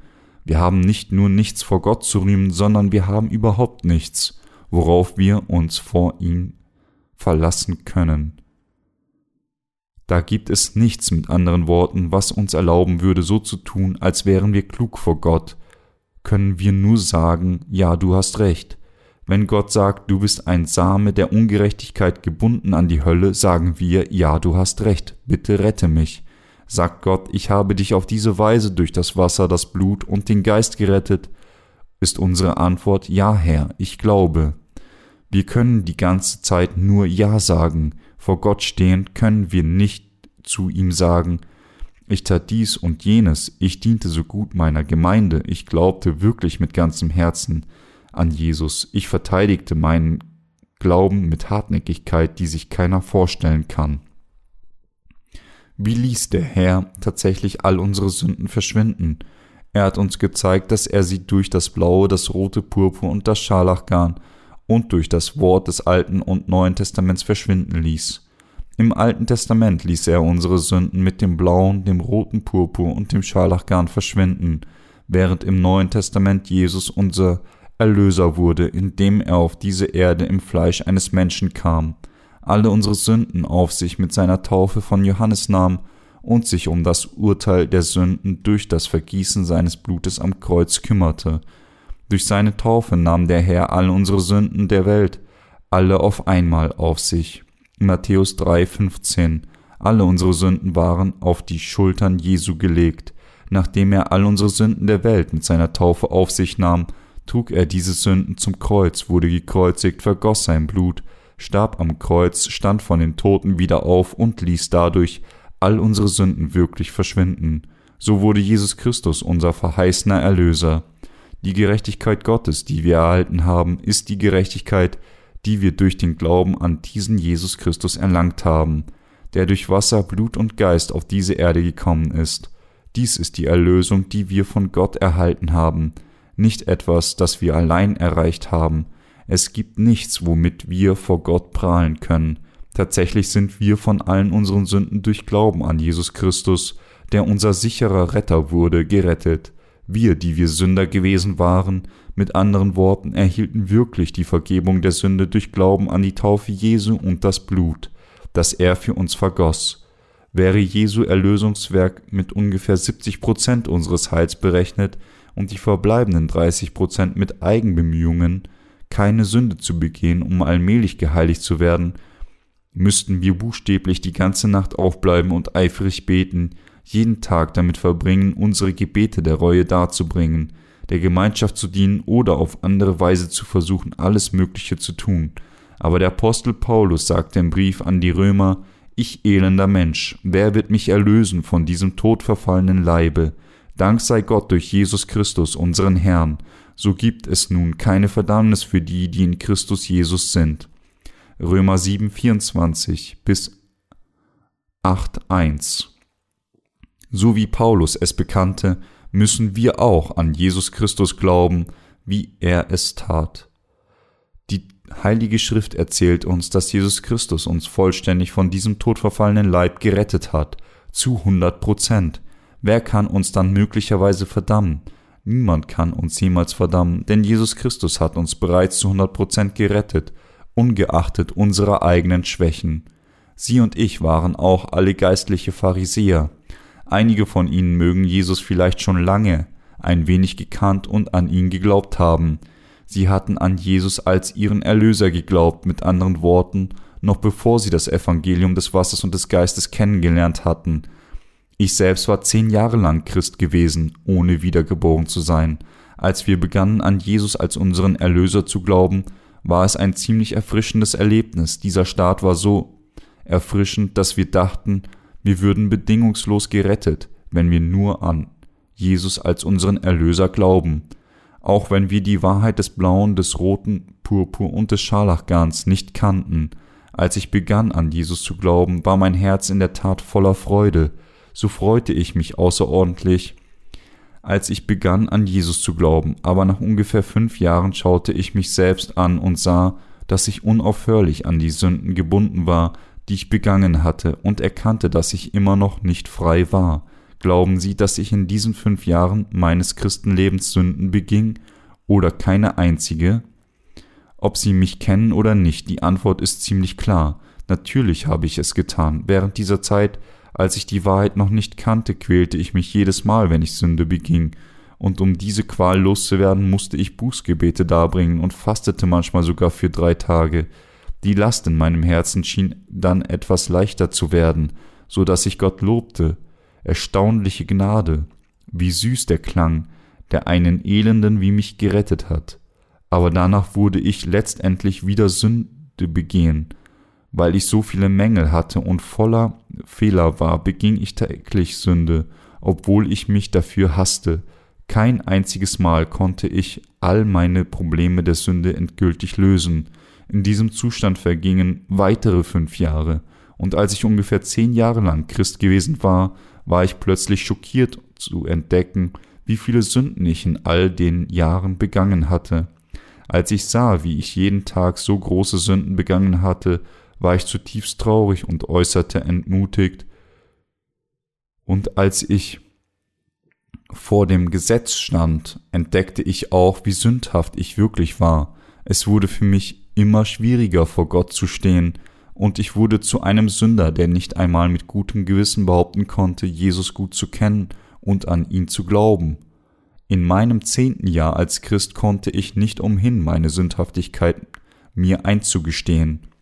Als ich begann an Jesus zu glauben, dachte ich tatsächlich, ich sei ein ziemlich guter Christ, aber als die Zeit verging, realisierte ich mehr und mehr, dass ich wirklich nichts vor Gott zu rühmen hätte, ich erkannte, ich bin tatsächlich ein Pharisäer. Pharisäer gibt es nicht nur in der Bibel, sondern ich selbst bin ein Pharisäer von heute. Pharisäer sind die Art der Menschen, die in ihrer Heiligkeit anspruchsvoll sind. Jeden Sonntag auf dem Weg zur Kirche mit der Bibel an ihrer Seite rufen sie ihren Mitchristen zu Guten Morgen, Halleluja, und wenn sie anbeten, weinen sie jedes Mal, wenn sie jemand vom Kreuz sprechen hören. Auch ich vergoss viele Tränen beim Gedanken an das Blut Jesu. Ich dachte, dass es das ist, worum es bei der wahren Anbetung geht. Doch während des Lebens auf dieser Welt entdeckt jeder irgendwann sein eigenes Ich, dass man Sünde für Sünde begeht. So greifen die Menschen wieder auf Bußgebete zurück. Sie mögen sich für eine Weile tatsächlich besser fühlen, aber früher oder später würde, würden ihnen alle diese Bußgebete ausgehen, denn es gibt einfach zu viele Sünden, die sie begangen hatten. Manche Menschen sprechen sogar in Zungen und sehen später Visionen, aber sie sind alle nutzlos, egal welche Art von Versuch sie unternommen haben mögen, um das Problem ihrer Sünden in ihren Herzen zu lösen. Es war zu keinem Nutzen für sie, wenn sie schließlich erkennen, dass sie einfach wertlose Wesen vor Gott sind und erkennen, dass sie aufgrund ihrer Sünden an die Hölle gebunden sind, selbst wenn diese Erkenntnis spät kommt, würde es trotzdem ein glückliches Ergebnis haben. In der Tat, je länger wir an Jesus glauben, desto mehr erkennen wir, wie schrecklich sündhaft wir wirklich gewesen sind. Aber die Pharisäer sind gut dabei, dies zu verstecken. Sie sind so gut darin, die Sünden ihres Herzens zu verstecken und den Heuchler zu spielen, dass sie sogar von ihren Mitmenschen für ihre Frömmigkeit anerkannt werden. Die Religiösen dieser Welt respektieren einander sehr, aber ungeachtet dessen, wie viel Respekt und Anerkennung sie von anderen bekommen, wenn sie vor Gott stehen, sind sie nur eine große Masse Sünde. Als wir die Wahrheit nicht kannten, pflegten wir auch fleißig unsere Bußgebete zu sprechen, aber nach einer Weile wurden wir müde und beteten am Ende so Herr, tue, was immer du tun willst, ich habe so viele Sünden, ich habe sogar wieder gesündigt, jetzt ist es für mich zu peinlich geworden, dir darüber zu erzählen, obwohl es sehr peinlich ist, weil uns gesagt wurde, dass Gott zufrieden ist, wenn wir unsere Sünden bekennen, und dass er unsere Sünden mit seiner Gerechtigkeit vergeben würde und uns von aller Ungerechtigkeit reinigen würde, beteten wir weiterhin zu ihm, Herr, ich habe gesündigt, bitte vergib mir, Herr. Jedoch blieben unsere Sünden trotz dessen in unseren Herzen. Wann immer Menschen, um zu Gott zu beten, ihren Kopf beugen, erinnert sie ihr Gewissen an ihre Sünden und zerfrisst ihr Herzen. Unsere Gewissen quält unser Herz und sagt uns mit so vielen begangenen Sünden, wie kannst du es überhaupt wagen, zu Gott zu beten? Nach einer Weile, weil wir wirklich nichts mehr zu sagen hatten, endeten wir mit Jammern. Herr, Herr, immer öfter fanden wir uns auf einem Berg steigen und den Namen des Herrn rufen, um zu vermeiden, dass die Peinlichkeit die Aufmerksamkeit der Menschen auf sich zog, kletterten wir spät nachts auf einen Berg, gingen in irgendeine Höhle und riefen den Namen des Herrn an. Aber auch dies war eine uns unsrige Idee, und folglich verblieben unsere Sünden immer noch bei uns. Wir haben auch versucht, unser Gewissen zu beruhigen und uns selber einzureden, dass wir keine Sünde mehr haben. Gott ist so barmherzig, dass er meine Sünden verschwinden ließ. Ich habe drei Tage lang gefastet und gebetet, ich denke, ich habe auch nicht so viel gesündigt. Würde unser barmherziger Gott mir dann nicht vergeben? Aber können wir uns wirklich selbst täuschen, selbst wenn wir Gott für uns, für seine Barmherzigkeit preisen würden? Wie könnten wir jemals unser eigenes Herz täuschen, wenn wir vor Gott mit Sünde bleiben? Wir können das niemals tun, egal wie hoch unsere Führungsposition in der Kirche ist und egal wie sehr wir von anderen gelobt wurden, Solange wir weiterhin Sünden begangen haben, konnten wir niemals von diesen Sünden befreit werden und endeten so als Heuchler. Sündige Wünsche stiegen weiterhin in unserem Herzen auf, obwohl wir unzählige Male von Jesus Blut am Kreuz gesprochen haben, obwohl wir viele Tränen nur durch den Gedanken an sein Blut am Kreuz vergossen haben, und obwohl wir gute Christen waren, blieben wir mit Sünde, bis wir dem vollkommenen Evangelium des Wassers und des Geistes begegnet sind. Obwohl wir nach allen Ritualen des Christentums lebten, hatten wir immer noch Sünde. Dies war die Religion der Pharisäer. Es gibt immer noch viele Menschen auf dieser Erde, die diese Art von Glauben haben, und sie sind sogar in unseren christlichen Gemeinschaften anzutreffen. Alle unsere Sünden verschwanden durch Glauben an das Evangelium des Wassers und des Geistes. Bevor wir das Evangelium des Wassers und des Geistes kannten, und an dieses Evangelium glaubten, hatten wir alle Sünde in unseren Herzen, bevor wir an diese Wahrheit des blauen, des roten Purpur und des Scharlachgarns und des feingezwirnten Leins glaubten, war unser Gewissen sündig. Ehrlich gesagt waren wir vor Gott alle voller Sünde, und wir alle waren wegen unserer Sünden an die Hölle gebunden. Denn die Bibel sagt uns, denn der Sünde sollt ist der Tod. Wir wurden deshalb wegen unserer Sünden außerordentlich gequält und wir waren sowohl physisch und geistlich wegen Gottes Urteil über uns für unsere Sünden an die Hölle gebunden.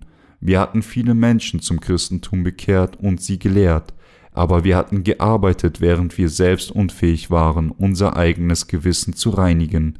Wir konnten dies vor Gott nicht leugnen, wir erkannten vor Gott an, dass unsere Herzen sündhaft sind und dass wir an die Hölle gebunden sind. Ich hatte immer eine ungelöste Frage gehabt, Warum wurde unser Herr getauft, als er auf diese Erde kam? Ich wollte herausfinden, warum Jesus die Taufe erhalten hatte, warum und zu welchem Zwecken musste Jesus getauft werden. Ich konnte unsere eigene Wassertaufe als Zeichen unseres Glaubens an Jesus verstehen, aber ich konnte überhaupt nicht verstehen, warum Jesus von Johannes dem Täufer getauft worden war. Warum wurde er getauft? Warum? So fragte ich einige Führer in christlichen Gemeinden, Pastor, ich habe eine Frage, macht es Ihnen was aus, wenn ich frage? Sie sagten mir, leg los. Und so fragte ich sie, es geht um die Bibel. Es ist klar, dass Jesus im Neuen Testament von Johannes getauft wurde. Aber ich bin mir nicht sicher, warum er getauft wurde. Wissen Sie warum, Pastor? Sie lächelten dann und sagten zu mir, Du weißt nicht einmal das? Es ist etwas, das sogar unsere Kinder in der Sonntagsschule wissen. Es ist in den Originaltexten der Schrift zu finden und auch in den biblischen Wörterbüchern enthalten. Wurde Jesus nicht getauft, um uns mit gutem Beispiel voranzugehen, ein Vorbild, um uns seine Demut zu zeigen? So sagte ich, aber Pastor, wenn die Antwort so einfach wäre, dann würde es die Kinder in der Sonntagsschule tatsächlich wissen. Ich habe es sowohl im Originaltext und historisch untersucht, aber seine Taufe bedeutet das nicht. Müsste es nicht einen Grund geben, warum Jesus wirklich von Johannes getauft wurde? Ich fuhr fort zu fragen. Ich begann nach den richtigen Antworten zu suchen, nachdem ich Christ geworden bin. Ich hatte keine andere Wahl, als Jahre auf der Suche nach der Antwort auf diese Frage zu verbringen. Ich schlug in allen wissenschaftlichen Arbeiten zu dieser Frage nach. Obwohl ich selbst so suchte, fragte und untersuchte, konnte ich nirgendwo etwas finden, das die Taufe Jesu klar und eindeutig erklärte. Ich hatte mich angestrengt, die eindeutige Antwort herauszufinden, bis der Herr mich mit dem Evangelium des Wassers und des Geistes erleuchtete, das sich in dem blauen, dem roten Purpur und dem Scharlachgarn und dem feingezwirnten Leinen manifestiert. Während ich von dem ungelösten Rätsel der Taufe Jesu gefangen genommen war, las ich Matthäus 3, 13 bis 17 sorgfältig durch. Zu der Zeit kam Jesus aus Galiläa an den Jordan zu Johannes, dass er sich von ihm taufen ließe. Aber Johannes wehrte ihm und sprach, ich bedarf dessen, dass ich von dir getauft werde, und du kommst zu mir? Jesus aber antwortete und sprach zu ihm, Lass es jetzt geschehen, denn so gebührt es uns, alle Gerechtigkeit zu erfüllen. Da ließ er es geschehen, und als Jesus getauft war, stieg er alsbald herauf aus dem Wasser. Und siehe, da tat sich ihm der Himmel auf, und er sah den Geist Gottes wie eine Taube herabfahren und über sich kommen. Und siehe, eine Stimme vom Himmel herab sprach, Dies ist mein lieber Sohn, an dem ich wohlgefallen habe. Beim Lesen dieses Wortes erkannte ich endlich, das ist es also, der Grund, warum Jesus getauft wurde, war, weil er die Opfergabe des Alten Testaments war. Dies ist die Wahrheit seiner Erlösung die im blauen, im roten Purpur und im Scharlachgarn und dem feingezwirnten Leinen verborgen ist. Johannes der Täufer war tatsächlich Elia, den Gott im Alten Testament zu senden versprach. Gott sagte in Malachi 3,23, dass er den Propheten Elia vor den Tagen des Gerichts senden würde, und Matthäus 11,14 erzählt uns, dass dieser Elia, den er uns zu senden versprach, kein anderer als Johannes der Täufer ist. Das fand ich über Elia heraus, aber ich war immer noch nicht sicher, weshalb Jesus von Johannes dem Täufer getauft worden musste. Dann ging ich zurück zu Matthäus 3, 13 bis 17 und las die Passagen noch einmal durch. Lass es jetzt geschehen, denn so gebührt es uns, alle Gerechtigkeit zu erfüllen. Und als Jesus getauft war, stieg er alsbald herauf aus dem Wasser. Dies ist mein lieber Sohn, an dem ich wohlgefallen habe. All meine Zweifel waren dann ausgelöscht. Um alle Gerechtigkeit zu erfüllen, hat er tatsächlich seine Taufe erhalten. Jesus hat tatsächlich dieses gerechte Werk zur Errettung aller Menschen mit seiner Taufe erfüllt. Die Taufe ist das gleiche wie das Auflegen der Hände des Alten Testaments, wo die Hände auf die Köpfe der Opfergabe gemäß dem Opfersystem der Stiftshütte gelegt wurden. Die Sünder, um, dieses Opfer, um diese Opfergabe vor den Brandopferaltar zu bringen, mussten ihre Hände auf das Opfer legen, ihre Sünden bekennen und damit ihre Sünden auf die Opfergabe übertragen, ebenso der Hohepriester. Er bekannte alle Sünden des Volkes Israel und die eigenen und übertrug sie auf die Opfergaben, genauso übertrug Johannes der Täufer alle Sünden auf Jesus, als er ihn zur Zeit des Neuen Testaments taufte. Alle diese Dinge stimmen überein. Ich stellte schließlich fest, dass Jesus so seine Taufe erhielt. Auflegen der Hände, um alle Sünden der Welt auf sich zu nehmen und alle Sünde verschwinden zu lassen. Also suchte ich in den ursprünglichen biblischen Texten. Ich habe nachgeschlagen, wie lass es jetzt geschehen, denn so gebührt es uns, alle Gerechtigkeit zu erfüllen. In diesem Satz denn so und Gerechtigkeit gleichbedeutend mit hotos, gar und dikaiosune auf Griechisch. Ersteres bedeutet auf diese Weise angemessen, nur nach dieser Methode, passendste oder auf die Art und letzteres bedeutet Gerechtigkeit, Rechtfertigung oder Fairness, die für Gott akzeptabel sind. Er sagt uns, dass Jesus die Sünder von ihren Sünden rettete. Es erzählt uns, dass Jesus die Gerechtigkeit Gottes mit seiner Taufe und seinem Blutvergießen erfüllte. Es bedeutet mit anderen Worten, dass er alle unsere Sünden mit seiner Taufe auf sich nahm. Alle unsere Rätsel waren damit gelöst, denn wir erkannten jetzt die wahre Bedeutung dessen, die so viel Verwirrung und Suche verursachte, es ist, weil Jesus alle unsere Sünden mit seiner Taufe auf sich nahm, dass er zum Kreuz ging und daran als das Gericht dieser Sünde starb. Dies war die Wahrheit, die im Evangelium des Wassers und des Geistes gefunden wurde. Wir, die Wiedergeborenen, erkannten mit anderen Worten, dass die Taufe, die Jesus von Johannes erhielt, der unverzichtbare Bestandteil unseres Heils war und dass er mit dieser Taufe die Sünden der Welt auf einmal auf sich nahm. Sie müssen die gleiche Wahrheit auch im Evangelium des Wassers und des Geistes erkennen. Nur dann kann ihre Seelen erleuchtet werden. Wir können in der Tat niemals den Tag vergessen, als Jesus die Taufe von Johannes erhielt. Wir können niemals den Tag vergessen, als wir erkannten, dass all unsere Sünden tatsächlich auf Jesus übertragen wurden. Wir haben die Veränderungen in unseren Herzen gesehen, als wir diese Wahrheit erkannt haben. Sie verbreitete sich in unserem Herzen wie Wellen, die sich über einen See ausbreiten. Durch die Finsternis hindurchdrang in uns das helle Licht der Morgendämmerung und ließ uns die Wahrheit des Heils erkennen. Die Taufe, die Jesus erhielt, übertrug die Sünden der Welt auf ihn. Nachdem ich Matthäus 3, 13 bis 17 gelesen hatte, konnte ich für lange Zeit nicht ein einziges Wort äußern, obwohl ich tatsächlich sündhaft war, empfing Jesus seine Taufe und sagte, lass es jetzt geschehen, denn so gebührt es uns alle, Gerechtigkeit zu erfüllen. Daher war der Grund, warum er sein Blut am Kreuz, das Scharlachgarn, vergießen musste, Jesus Taufe, das blaue Garn, dieser Jesus war Gott selbst, das rote Purpurgarn, und mit dem Wort des Alten und des Neuen Testaments, das fein gezwirnten Leinen, hat er uns die Wahrheit der Erlösung gelehrt. Jesus mit anderen Worten nahm alle unsere Sünden auf sich.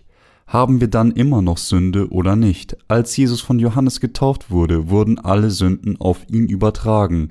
Wurden auch unsere Sünden auf ihn übertragen?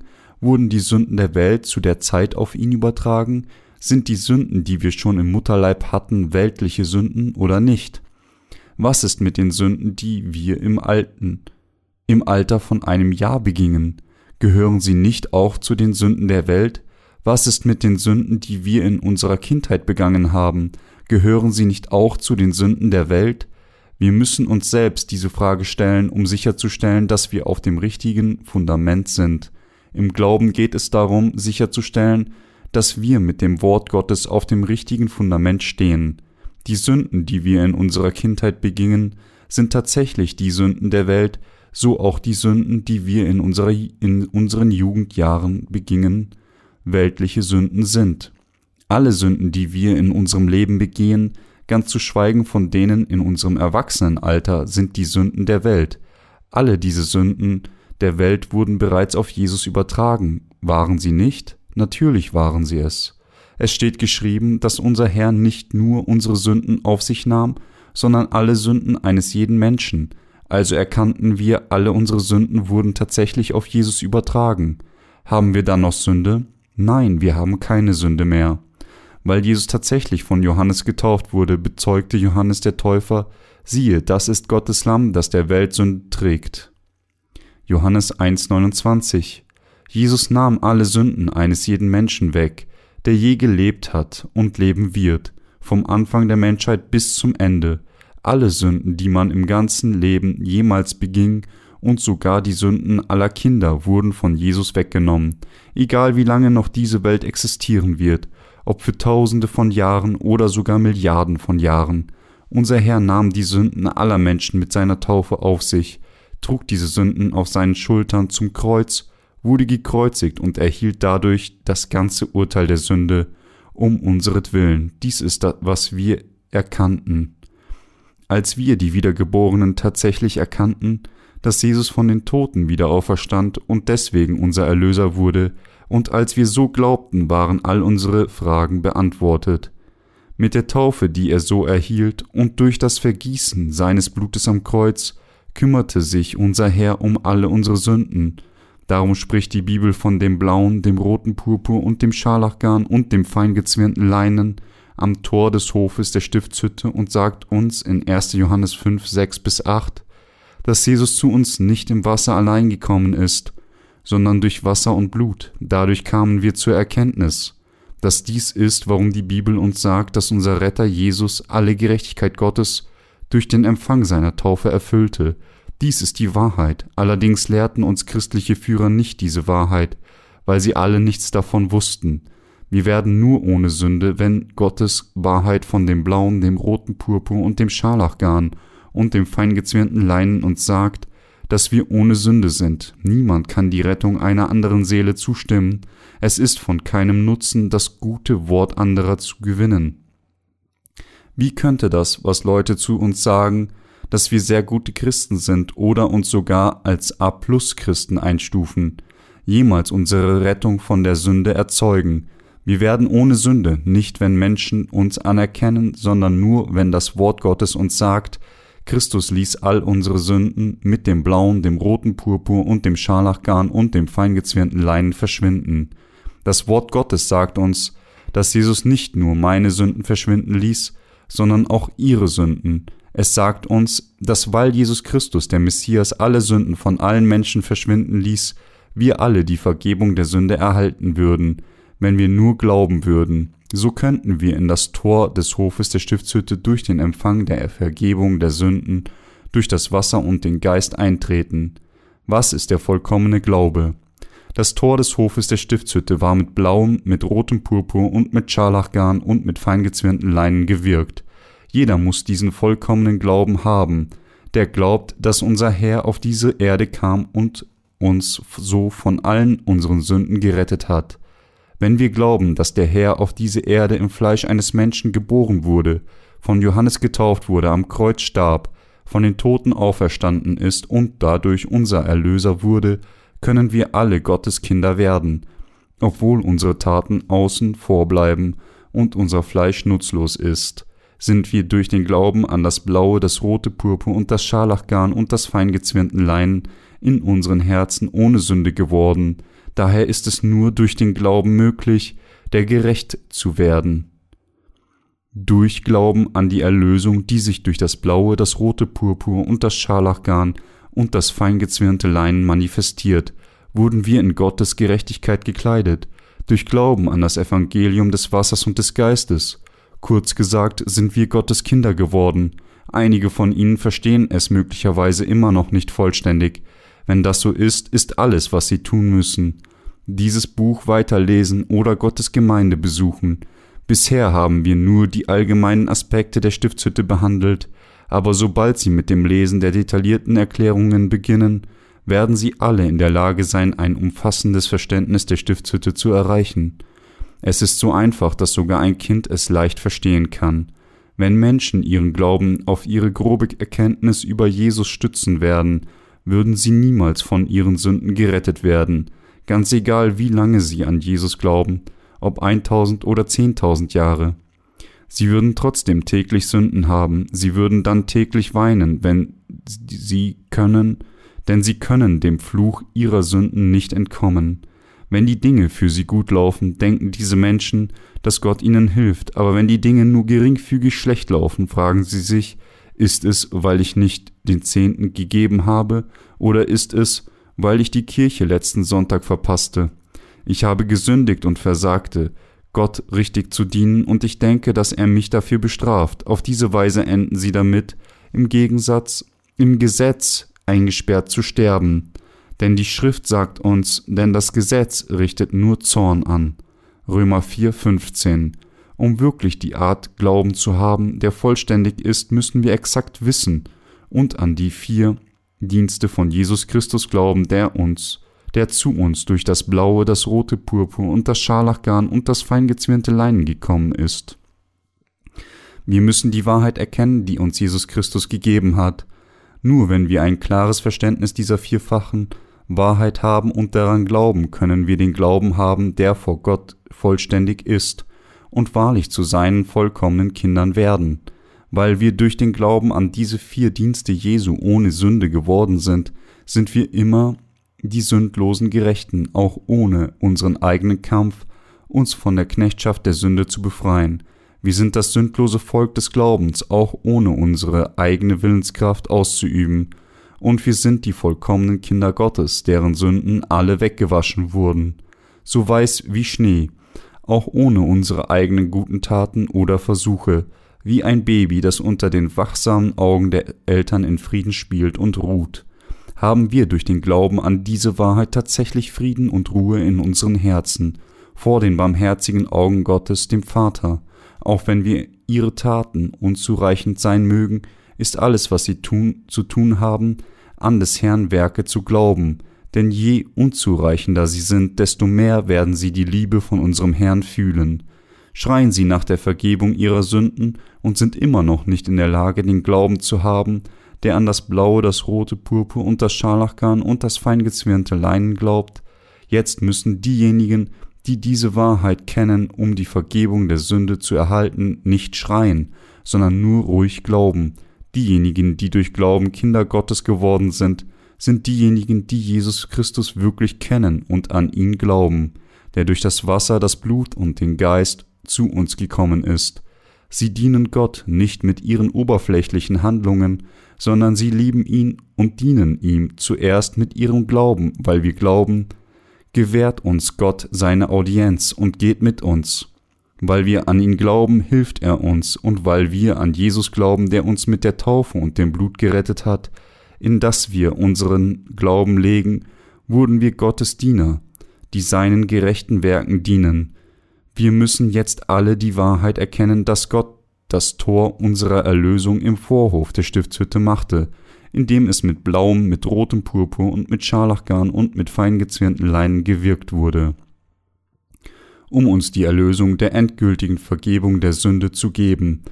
Die Heilige Schrift sagt uns, dass Jesus durch das Wasser, das Blut und den Geist zu uns kam und dass er uns von unseren Sünden mit dem blauen, dem roten Purpur und dem Scharlachgarn und mit dem feingezwirnten Leinen des Tores der, des Hofes der Stiftshütte im Alten Testament gerettet hat.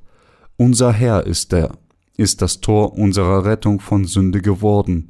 Wir müssen an diese vier Werke des Messias glauben und noch einmal glauben, dass er uns tatsächlich und sachlich korrekt von all unseren Sünden befreit hat. Die Taufe, die Jesus von Johannes erhielt, ist die wirkliche Substanz des blauen Garns, das sich im Tor des Hofes der Stiftshütte manifestiert. Wenden wir uns noch einmal Matthäus 3, 13 bis 17 zu. Zu der Zeit kam Jesus aus Galiläa an den Jordan zu Johannes, dass er sich von ihm taufen ließe. Aber Johannes wehrte ihm und sprach, ich bedarf dessen, dass ich von dir getauft werde, und du kommst zu mir? Jesus aber antwortete und sprach zu ihm, Lass es jetzt geschehen, denn so gebührt es uns, alle Gerechtigkeit zu erfüllen. Da ließ er es geschehen, und als Jesus getauft war, stieg er alsbald heraus aus dem Wasser. Und siehe, da tat sich ihm der Himmel auf, und er sah den Geist wie eine Taube herabfahren und über sich kommen. Und siehe, eine Stimme vom Himmel herabsprach, Dies ist mein lieber Sohn, an dem ich wohlgefallen habe. Zu dieser Zeit, als Jesus getauft wurde, war es dreißig Jahre her, seit er von der Jungfrau Maria geboren wurde. Die Worte zu der Zeit beziehen sich hier auf die Zeit, als sowohl Johannes der Täufer und als auch Jesus 30 Jahre alt waren. Johannes der Täufer, sechs Monate vor Jesus geboren, war der Vertreter der Menschheit dieser Erde, der ihnen die Taufe der Buße gab. Matthäus 3, 11. 11, 11. Als Jesus 30 Jahre war, kam er zu diesem Johannes, der die Menschen im Jordan taufte, um sich taufen zu lassen. Aber Johannes der Täufer versuchte ihn zu wehren und sprach, ich bedarf dessen, dass ich von dir getauft werde und du kommst zu mir? Jesus antwortete darauf, lass es jetzt geschehen, denn so gebührt es uns, alle Gerechtigkeit zu erfüllen. Da ließ Johannes es zu, und Jesus wurde durch ihn getauft. Die Schrift zeichnet auch auf, dass als Jesus so getauft wurde, der Himmel ihm geöffnet war und eine Stimme herabsprach, Dies ist mein lieber Sohn, an dem ich wohlgefallen habe. In Matthäus 3,15 sagt uns Jesus den Grund, warum er von Johannes getauft wurde. Diese Wahrheit bezieht sich auf das blaue Garn des Hofes der Stiftshütte. Lass es jetzt geschehen, denn so gebührt es uns, alle Gerechtigkeit zu erfüllen. Der Zweck der Taufe Jesu, die Jesus von Johannes erhielt, war, um die Missetaten der Sünder durch seine Werke zu vergeben, die sich im blauen, im roten Purpur und im Scharlachgarn manifestierten, denn so gebührt es uns, alle Gerechtigkeit zu erfüllen. Dass Jesus Christus jedermanns Sünde durch die Taufe von Johannes dem Täufer auf sich nehmen würde, war die gerechte Liebe Gottes und die Erfüllung seines Werkes der Erlösung aller Sünden, wie Johannes 3, 16 sagt. Denn also hat Gott die Welt geliebt, dass er seinen eingeborenen Sohn gab, damit alle, die an ihn glauben, nicht verloren werden, sondern das ewige Leben haben. Jesus wurde getauft, um uns von den Sünden der Welt zu retten, damit wir nicht wegen unserer Sünden verurteilt werden. Deshalb nahm Jesus alle Gerechtigkeit Gottes und alle Sünden der Menschheit auf sich, indem er von Johannes getauft wurde, denn so war es passend, alle Gerechtigkeit zu erfüllen. Was ist alle Gerechtigkeit Gottes? Die obige Passage sagt uns, dass der Grund, warum Jesus von Johannes dem Täufer getauft wurde, darin bestand, alle Gerechtigkeit des Vaters zu erfüllen. Hier müssen wir genau herausfinden, was alle Gerechtigkeit Gottes wirklich bedeutet. Alle Gerechtigkeit bezieht sich auf die Tatsache, dass Jesus Christus, indem er sich von Johannes taufen ließ, alle Sünden der Menschheit auf sich nahm. Mit seiner Taufe nahm er alle Sünden der Welt auf einmal auf sich da der Zweck seiner Geburt darin bestand, alle Sünden der Welt auf einmal auszulöschen, war die Taufe, die Jesus von Johannes erhielt, eindeutig gerecht. Alle Gerechtigkeit Gottes zu erfüllen bedeutet, die gerechten Werke zu erfüllen, die alle Sünden der Welt verschwinden lassen, das heißt die Erlösung zu erfüllen. Die Taufe Jesu war die unverzichtbare Methode, mit der Gott uns von unseren Sünden befreien würde. Gott legte im Alten Testament fest, dass er, um unsere Sünden auszulöschen, Johannes zum Vertreter der Menschheit erheben würde, dass dieser seinen Sohn Jesus Christus taufen sollte, um damit alle unsere Sünden auf seinen Sohn zu übertragen. Kein anderes als dies war das Werk der Barmherzigkeit Gottes.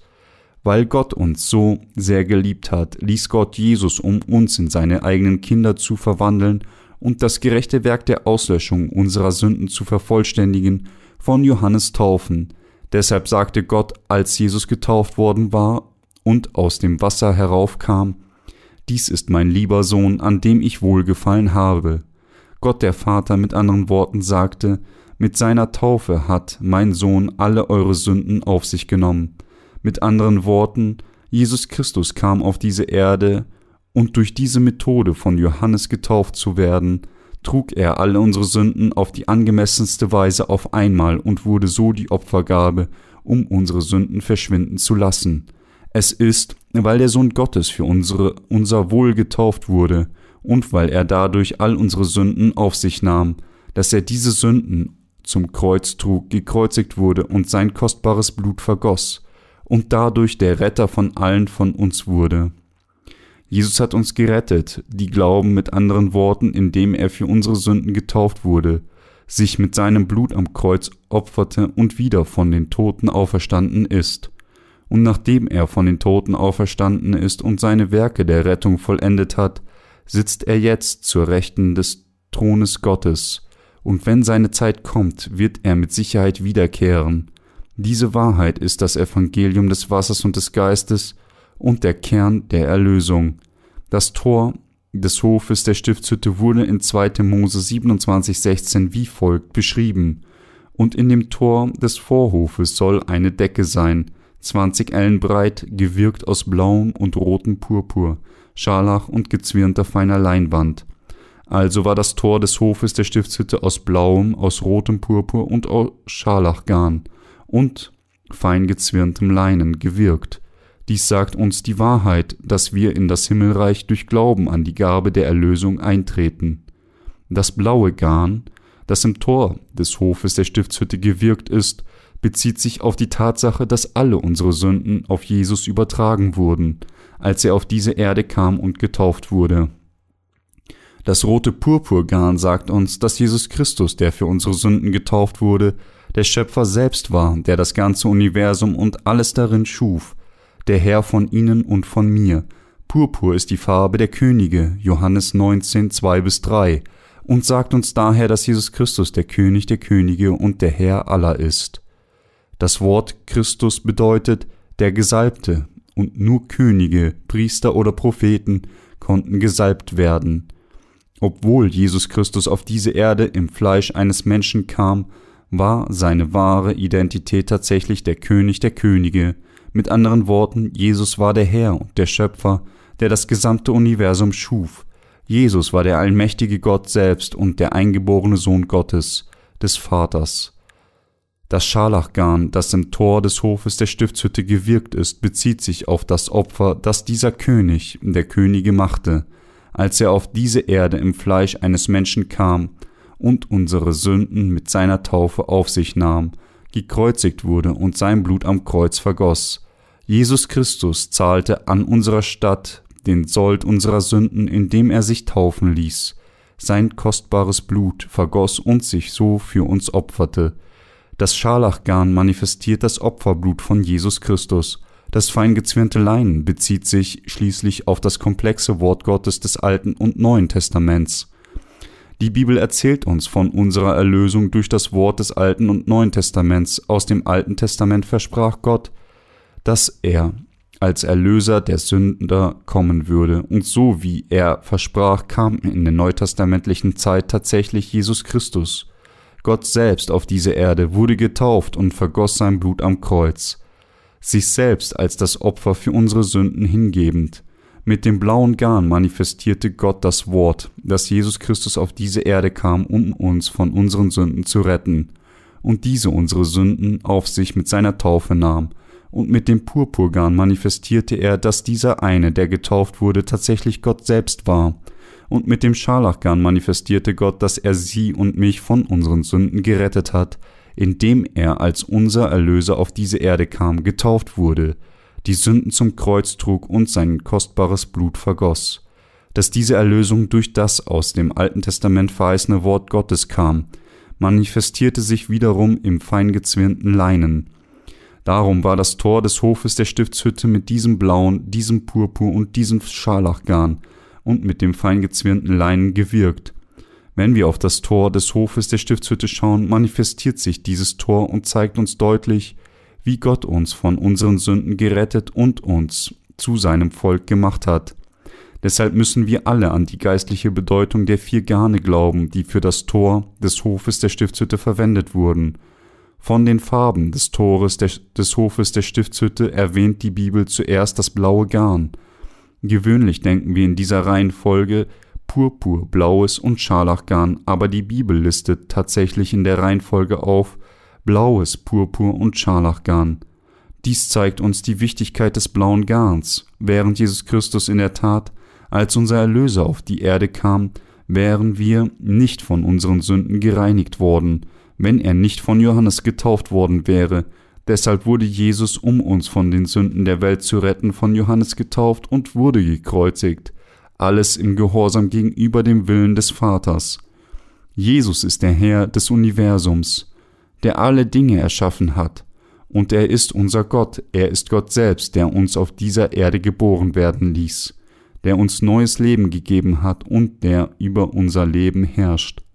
Damit er uns von unseren Sünden retten konnte, musste er vom Vertreter, der gesamten Menschheit getauft werden und dabei alle unsere Sünden auf sich nehmen. Es ist durch die Taufe, die Jesus Christus von Johannes empfing, dass er unser wahrer Retter geworden ist. Es war, um uns von unseren Sünden zu befreien, dass Jesus Christus auf diese Erde kam, und es war, um all unsere Sünden auf sich zu nehmen, dass er getauft wurde. Wäre seine Taufe nicht an erster Stelle, wäre Christus nicht in der Lage, gekreuzigt zu werden. Deshalb zeigt uns das Tor des Hofes der Stiftshütte deutlich, wie genau Jesus Christus von unseren Sünden gerettet hat. Das heißt, die genaue Methode seiner Rettung. Die Farben vom Tor des Hofes der Stiftshütte sagen uns, dass Jesus Christus auf diese Erde kommen, alle Sünden der Menschheit mit seiner Taufe durch Johannes auf sich nehmen und gekreuzigt werden würde, mit anderen Worten, dass er sich um all unsere Sünden kümmern würde. Als Jesus getauft wurde, wurde die Tür des Himmels geöffnet, und Gott der Vater sprach, Dies ist mein lieber Sohn, an dem ich wohlgefallen habe. Jesus Christus ist unser Messias und Retter, aber er ist auch der Sohn Gottes, der einzige Gott, der Schöpfer, der das ganze Universum mit seinem eigenen Wort geschaffen hat. Als der heilige Gott konnte Jesus alle unsere Sünden tragen, indem er getauft wurde, um unser wahrer Erlöser zu werden. Jesus Christus, der das ganze Universum erschaffen hat und darüber herrscht, hat uns die klare Rettung von unseren Sünden gezeigt. Es ist, weil Jesus Christus, um unsere Sünden auszulöschen, auf diese Erde kam, alle Sünden mit seiner Taufe auf sich nahm und am Kreuz starb, dass sie und ich wirklich gerettet wurden. Jesus Christus ist der Schöpfer, der über unser Leben und Tod herrscht, der das ganze Universum erschaffen hat und der unsere Vorfahren und die gesamte Menschheit auf diese Erde brachte. Er war die eigentliche Substanz des blauen, des roten Purpur und des Scharlachgarns und des fein gezwirnten Leinens. Gott selbst kam auf diese Erde als die Opfergabe der Sünder. Jesus, der uns gerettet hat, war dieser Gott, der Allmächtige und der Gott der Barmherzigkeit.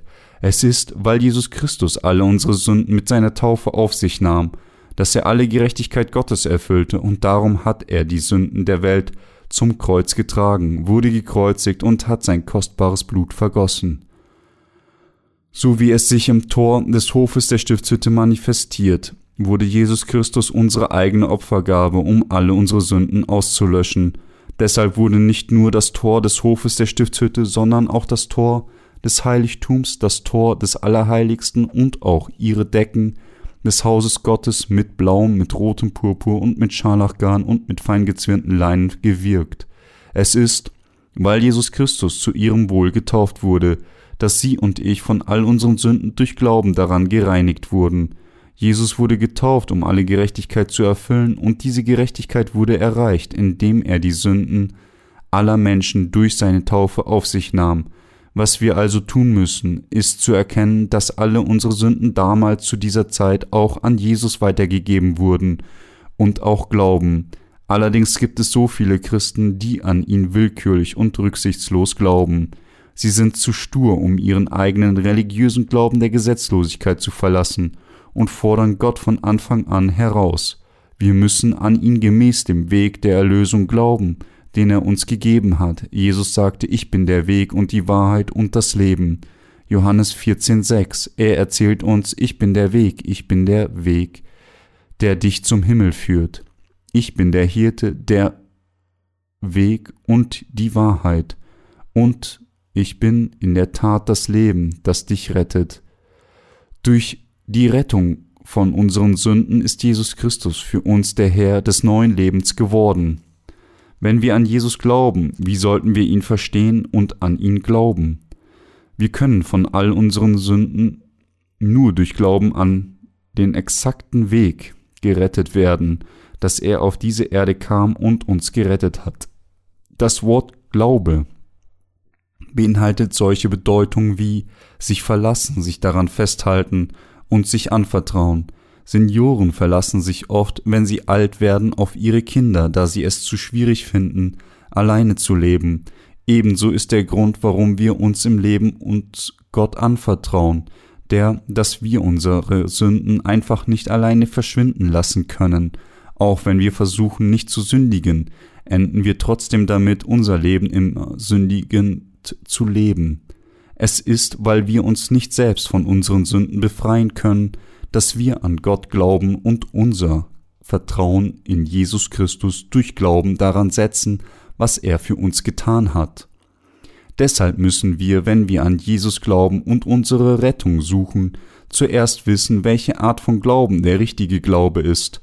Vor über 2000 Jahren kam Jesus auf diese Erde, um sie und mich in der Tat jeden Menschen dieser Welt von unseren Sünden zu retten. Im Alter von 30 Jahren wurde er dann von Johannes dem Täufer getauft und nahm dabei alle Sünden der Welt auf sich. Wir müssen alle an diese Tatsache glauben. Wir müssen glauben, dass als Jesus nicht nur ihre und meine Sünden, sondern alle Sünden der Welt mit seiner Taufe auf sich nahm, jede Sünde der Vergangenheit, der Gegenwart und sogar der Zukunft bereits von Jesus Christus aufgenommen wurden. Allerdings gibt es viele Menschen, die immer noch die Tatsache ignorieren, dass nicht nur alle Sünden der Welt, sondern auch alle ihre eigenen Sünden bei der Taufe auf Jesus übertragen wurden und glauben weiterhin nur an das Blut am Kreuz. Deshalb kann keiner von ihnen leicht erkennen, welche Glaube der richtige ist, obwohl sie alle sehen, dass alle Tore der Stiftshütte aus blauem, aus rotem Purpur und aus Scharlachgarn und feingezwirnten Leinen gewirkt waren. Als Jesus Christus auf diese Erde kam, um uns zu retten, hat er uns nicht mit einer schludrigen Methode gerettet. Es ist, weil er tatsächlich alle unsere Sünden mit seiner Taufe auf sich genommen hat und alle Verurteilungen unserer Sünden mit seiner Kreuzigung trug, dass Sie und ich vollständig gerettet wurden. So hat Jesus Christus die gesamte Menschheit gerettet. Deshalb sagte unser Herr, Wer zu mir kommt, den werde ich nicht hinausstoßen. Johannes 6, 37. Wenn wir sagen, dass wir an Jesus glauben, glauben wir nicht nur an seinen Charakter, noch nur an seine Allmacht, vielmehr werden wir durch Glauben gerettet, dass Christus trotz der Tatsache, dass er Gott ist, auf diese Erde kam, alle Sünden mit seiner Taufe auf sich nahm und für unser Wohl am Kreuz geopfert wurde, wenn wir uns in der Stiftshütte manifestierte Lösung, Erlösung ansehen, wird es uns glasklar, was genau der richtige Glaube ist, den wir haben müssen, wenn wir bekennen, an Jesus zu glauben. Heute gibt es viele Menschen, die nur an das Blut am Kreuz glauben und unaufhörlich singen. Willst du frei von der Last der Sünde sein? Da ist Kraft im Blut, Kraft im Blut, und blind mit ihrem eigenen Eifer ausrufen, Herr, ich glaube. Egal wie leidenschaftlich sie an Jesus glauben, sie können niemals von ihren Sünden befreit werden, wenn sie nur an das Blut am Kreuz glauben. Weil wir so sind, dass wir niemals im Leben von unseren Sünden befreit werden können, brauchen wir unbedingt den Retter, und dieser Retter ist kein anderer als Jesus Christus, Jesus Christus, der kam, um sie und mich zu befreien, ist der Erlöser, der König der Könige, der Schöpfer, der das ganze Universum und alles darin erschaffen hat und der Herr unseres Lebens. Er kam auf diese Erde, nahm unsere Sünden mit seiner Taufe auf sich und reinigte uns von unseren Sünden, indem er am Kreuz starb, wir werden gerettet, mit anderen Worten, indem wir an Jesus Christus glauben, der die ganze Verurteilung unserer Sünden mit seiner Taufe und dem Kreuz als unser Erlöser trug. Dies ist, was das Tor des Hofes der Stiftshütte uns klar und eindeutig zeigt. Menschen, die nur religiös an Jesus glauben. Heutzutage behaupten Menschen, dass sie allein durch Glauben an das Blut vom Kreuz gerettet werden können. Solche leere Behauptung ist nichts anderes als ein Ausdruck ihres religiösen Glaubens. Diese Leute sagen, als ich meine Gebete der Reue Gott darbrachte, sprach der Heilige Geist zu mir in meinem Herzen, Mein Kind, ich habe deine Sünden vergeben. Wie dankbar war ich, als ich seine Stimme hörte. Sie machen solche Behauptungen mit den Worten, dass solche Überzeugungen ihre Zeugnisse des Glaubens sind. Aber unsere Erlösung kommt nicht durch unsere eigenen emotionalen Gefühle. Wir werden vielmehr durch den vollen Umfang unserer Persönlichkeit gerettet. Wissen, Emotionen und Wille. Wir müssen gerettet werden, mit anderen Worten, indem wir zuerst wissen, wie Gott, unser Erlöser, uns gerettet hat und dann daran glauben. Aber was ist mit Religionen? Was sind sie? Religionen sind nichts anderes als von Menschen gemachte Institutionen, die aus eigenen Gedanken des Menschen entsprungen sind. Vor langer Zeit war meine Mutter in meiner Familie, die Köchin. Ich war ihr Helfer, folgte ihr durch die Küche und fragte, welche Hilfe sie brauchte, so in etwa wie Jakob in der Bibel. Wenn meine Mutter in der Küche beschäftigt war, das Essen zuzubereiten, war ich damit beschäftigt, den Tisch im Esszimmer zu decken. Meine Mutter und ich haben eine fantastische Kombination gemacht. Wir standen morgens auf, machten Feuer, bereiteten den Tisch vor und fegten nach dem Essen den Küchenboden mit einem Besen. Alle morgendlichen Hausarbeiten waren mit diesem Besen beendet. Dies war damals in Korea keine besondere Szene. Aber das Interessante war, dass dieser Besen, mit dem der Küchenboden gereinigt wurde, plötzlich in einen Gott verwandelt wurde, der uns angeblich alles geben würde, was wir verlangten. Mit anderen Worten, es gab tatsächlich Menschen, die zu diesem abgenutzten Besen beteten. Solche Absurditäten waren häufig in unserem Leben. Nicht nur dies, sondern wenn es in der Familie und in der Nachbarschaft ein Unglück gab, riefen wir einen Schamanen herbei. Wann immer es ein Missgeschick in der Familie oder der Nachbarschaft geschah, um Hexerei zu betreiben, weil die Menschen zu dieser Zeit pantheistische Überzeugungen hatten und glaubten, dass Götter überall waren wurde nicht nur dieser Besen, der benutzt wurde, um den Boden zu fegen, in einen Gott umgewandelt, sondern auch Ahnentafeln, auf die die Namen ihrer Vorfahren geschrieben waren, ein großer Felsen, hoch in den Bergen oder praktisch alles, was man mit den Augen sehen konnte. Heute im Laufe der Zeit sind die Menschen allmählich von dieser Art der Unwissenheit herausgekommen, aber damals war es ein häufiges Vorkommnis, dass fast alles in einen Gott verwandelt wurde. Eines der größten Geschäfte jener Zeit war also nichts anderes als Hexerei. Ich erinnerte mich daran, Hexen gesehen zu haben, die während der Hexerei unverständliche Zaubersprüche rezitierten. Früher versuchte ich, die Zaubersprüche der Hexen zu imitieren und sagte Abracadabra, Abracadabra, möge das Tageslicht kommen, möge das Tageslicht kommen, alles ist mein, wenn das Tageslicht kommt. Das Kürbisfass war wegen mangelnder Hingabe zerbrochen. Abracadabra, Abracadabra, ich hatte natürlich keine Ahnung, was sie bedeuteten, denn solche Hexerei in einem der Nachbarhäuser durchgeführt wurde, versammelten sich alle aus dem Dorf, um sie zu sehen. Der Höhepunkt dieser Anlässe kam, wenn die Banknoten in den Kopf eines toten Schweins gestopft wurden lächelnd ohne einen Hinweis, wie viele Banknoten hineingestopft wurden, bestimmten der Hexenzauber und seine Wirksamkeit. Diese Hexerei würde die ganze Nacht hindurch bis zum Tagesanbruch weitergehen. Unter meinen alten Bekannten gab es jemanden, der behauptete, von einem jungfräulichen Geist besessen zu sein. Er behauptete immer, er könne ziemlich alle Dämonen vertreiben, weil er von einem jungfräulichen Geist besessen war. Jungfräuliche Geister besaßen vermutlich mehr Macht als andere. Er sagte, dass wenn er am Ende einen mächtigeren Dämon gegenübersteht, er selbst erwürgt werden könnte, anstatt diesen Dämon zu vertreiben, aber er behauptete dennoch, er könne alle verschiedenen Legionen von Dämonen vertreiben, er war kein anderer als ein Zauberer. Er verbrachte seine normalen Zeiten gewöhnlich so wie jeder andere auch, aber immer wenn ihn jemand darum bat, seinen Exorzismus durchzuführen, zog er seine Zauberkleidung an und führte seine spektakuläre Show auf.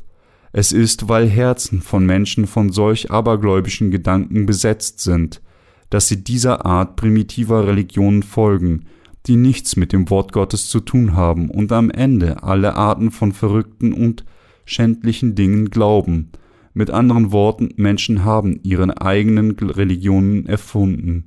Wie in der obigen Geschichte beschrieben, haben sie ihre Götter selbst erfunden, weil Menschen diese Art von Instinkt haben.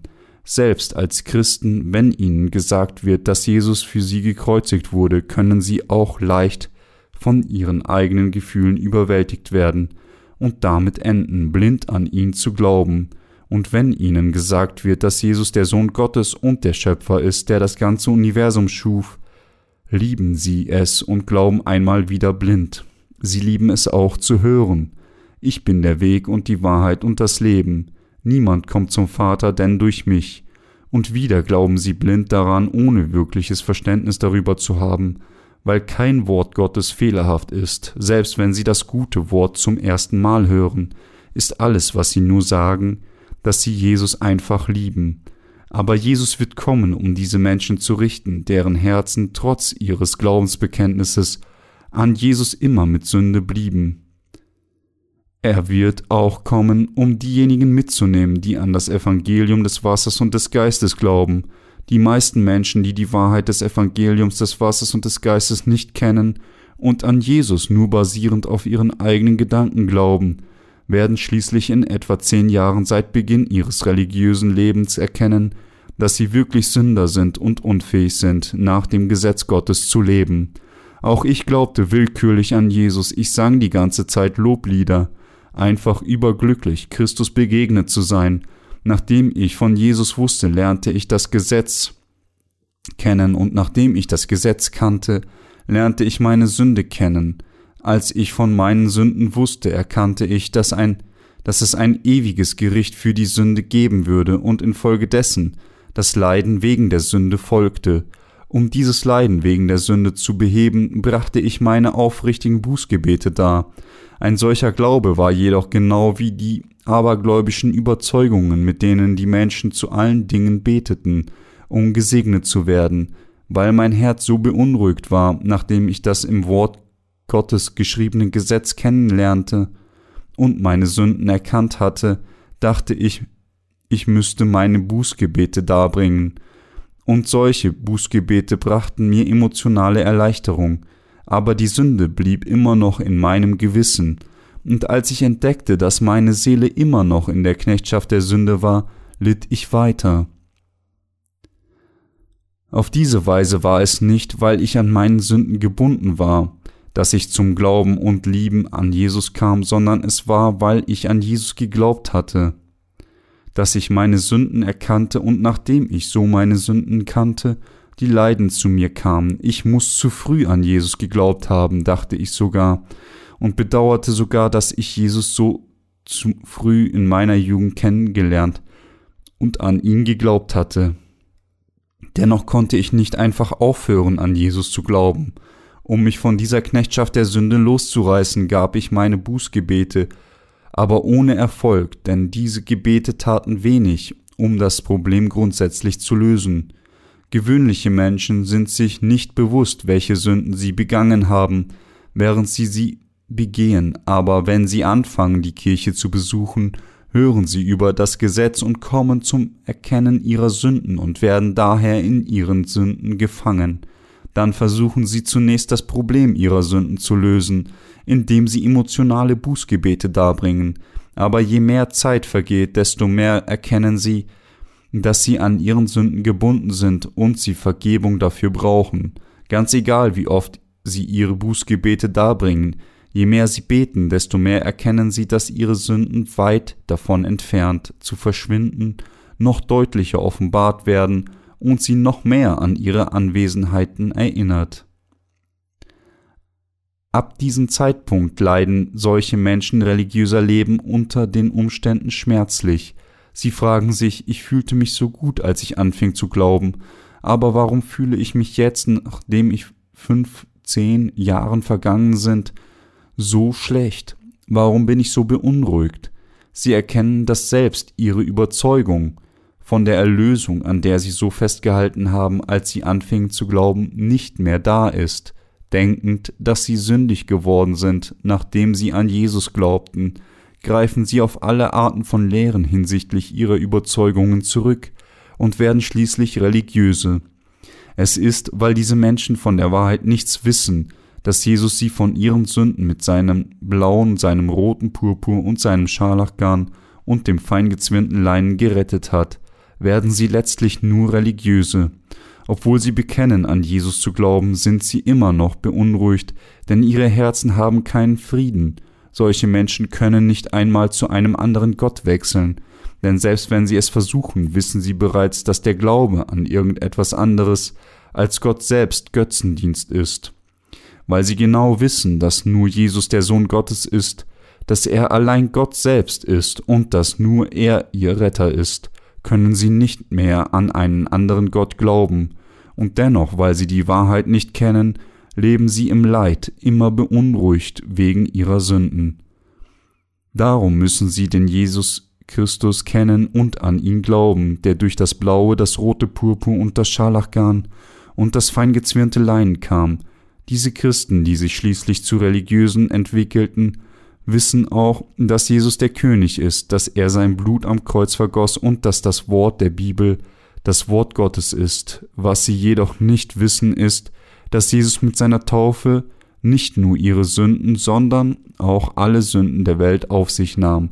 Und diese Unwissenheit ist der Grund, warum sie als Sünder leben, selbst wenn sie ihren Glauben bekennen und warum sie alle am Ende an den Ort gehen werden, der für die Sünder bestimmt ist, weil diese christlichen Gläubigen keine Ahnung davon haben, wie genau Jesus sich um ihre Sünden kümmerte, glauben sie an ihre eigenen Gefühle, wann immer sie hochkommen, infolgedessen stimmt die tatsächliche Realität nicht mit dem überein, was sie glauben, wie ein Blinder, der versucht, einen Elefanten durch Berühren seiner Teile zu erkennen, darum sind sie vollständig ahnungslos hinsichtlich dem, was mit ihren Glauben falsch ist, und das ist, warum sie wieder in Verwirrung enden. Was würde uns geschehen, wenn wir nicht an die Wahrheit des blauen Garns glauben? Was würde geschehen, wenn wir an Jesus als unseren Erlöser glauben würden, während wir das blaue Garn des Tores des Hofes der Stiftshütte weglassen? Als Gott befahl, das Tor des Hofes der Stiftshütte durchwirken mit blauem, mit rotem Purpur und mit Scharlachgarn und feingezwirnten Leinen zu bauen, was hätte er gesagt, wenn Mose stattdessen den Israeliten gesagt hätte, das Tor nur mit rotem Purpur und mit Scharlachgarn und feingezwirnten Leinen zu bauen? Und hätten die Israeliten tatsächlich das Tor auf diese Weg fertiggestellt? Hätte Gott es als das Tor seiner Stiftshütte anerkannt? Er hätte es niemals als solches genehmigt, weil Gott den Israeliten befahl, das Tor der Stiftshütte mit Garnen aus vier verschiedenen Farben zu bauen, könnte es, wenn es nicht entsprechend gebaut würde, niemals als das Tor der Stiftshütte bezeichnet werden. Nicht ein einziges der vier Garne kann jemals weggelassen werden. Das Tor des Hofes der Stiftshütte müsste aus blauem, aus rotem Purpur und aus Scharlachgarn und feingezwirnten Leinen gewirkt sein, weil Jesus, Gott selbst, auf diese Erde als unser Erlöser im Fleisch eines Menschen kam, alle Sünden der Welt auf seinen eigenen Leib nahm, am Kreuz starb, von den Toten auferstand und dadurch all unsere Sünden so weiß wie Schnee weggewaschen hat, ist es durch Vertrauen und Glauben an diesen Jesus Christus, dass wir von unseren Sünden befreit wurden. Die Farben des Tores der Stiftshütte sagen uns, wie wir an Jesus glauben müssen, um von unseren Sünden gerettet zu werden. Diejenigen, die an die Wahrheit glauben, die sich im Tor der Stiftshütte manifestiert, sind alle von ihren Sünden gerettet worden. Sie haben alle die Vergebung ihrer Sünden erhalten. Weiß wie Schnee, Jesus Christus hat ihre und meine Sünden weggewaschen und uns schneeweiß gemacht. Jesus Christus wurde der tatsächliche Retter von ihnen und mir.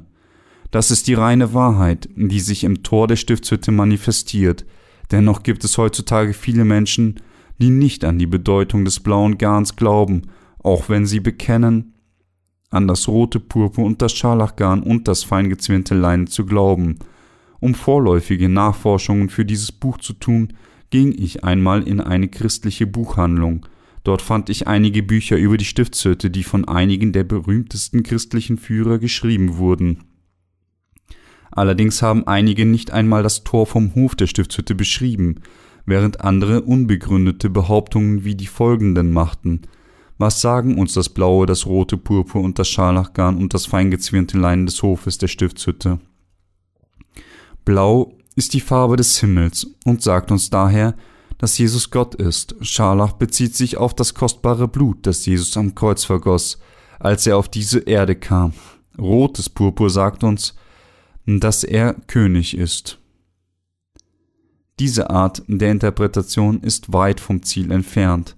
Dass Jesus Gott ist, wird uns durch das rote Purpurgarn erzählt.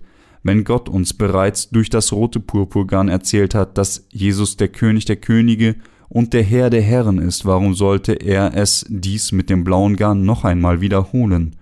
Es ist, weil diese Menschen das Geheimnis des blauen Garns nicht kennen weshalb sie gescheitert sind, es richtig zu interpretieren. Weil sie nur das Blut am Kreuz kennen, legen sie großen Wert auf das Scharlachgarn. Wenn wir ihre Zeichnungen des Tores der Stiftshütte sehen, sehen wir, dass es von weißen und roten Farben dominiert wird. Wenn wir, wenn die vier Farben Blau, rotes Purpur und Scharlach und feingezwirntes Leinen im Tor des Hofes der Stiftshütte deutlich gezeigt werden müssen, zeigen ihre Zeichnungen nur Scharlach und weißes Garn, mit ein wenig rotes Purpurgarn, aber kein einziges blaues Garn. Es gibt jetzt so viele Menschen auf dieser Welt, die von solch unhaltbaren Glauben, ohne selbst die Wahrheit des blauen Garns zu erkennen, sprechen. Es gibt so viele in der heutigen Zeit, die behaupten, dass sie gerettet werden können, wenn sie nur an das Blut Jesu am Kreuz glauben, auch wenn sie nicht einmal erkennen, dass Jesus unsere Sünden der Welt mit seiner Taufe auf einmal auf sich nahm, um unsere Verurteilung zu tragen. Die Herzen solcher Menschen bleiben immer mit Sünde für heute, für morgen und darüber hinaus. Tatsächlich bis zu ihrem Tod bleiben solche Menschen gequält, da sie nicht von ihrer Sündhaftigkeit befreit werden können. So bekennen einige Menschen, ich bin ein Sünder vor Gott, bis ich sterbe. Aber ist dies wirklich der richtige Glaube, dass sie bis zum ihrem Tod Sünder bleiben würden, selbst wenn sie an Jesus glauben? Wann werden wir dann gerecht, nachdem wir an Jesus geglaubt haben? Ist der Himmel nicht ein Ort, der für diejenigen bestimmt ist, die durch Glauben an Jesus Taufe und sein Blut ohne Sünde geworden sind? Der Himmel ist tatsächlich ein Ort für die Gerechten, nicht für die Sünder. Nur die Gerechten, die definitiv von ihren Sünden gerettet wurden und ohne Sünde, geworden sind, können in den Himmel eintreten.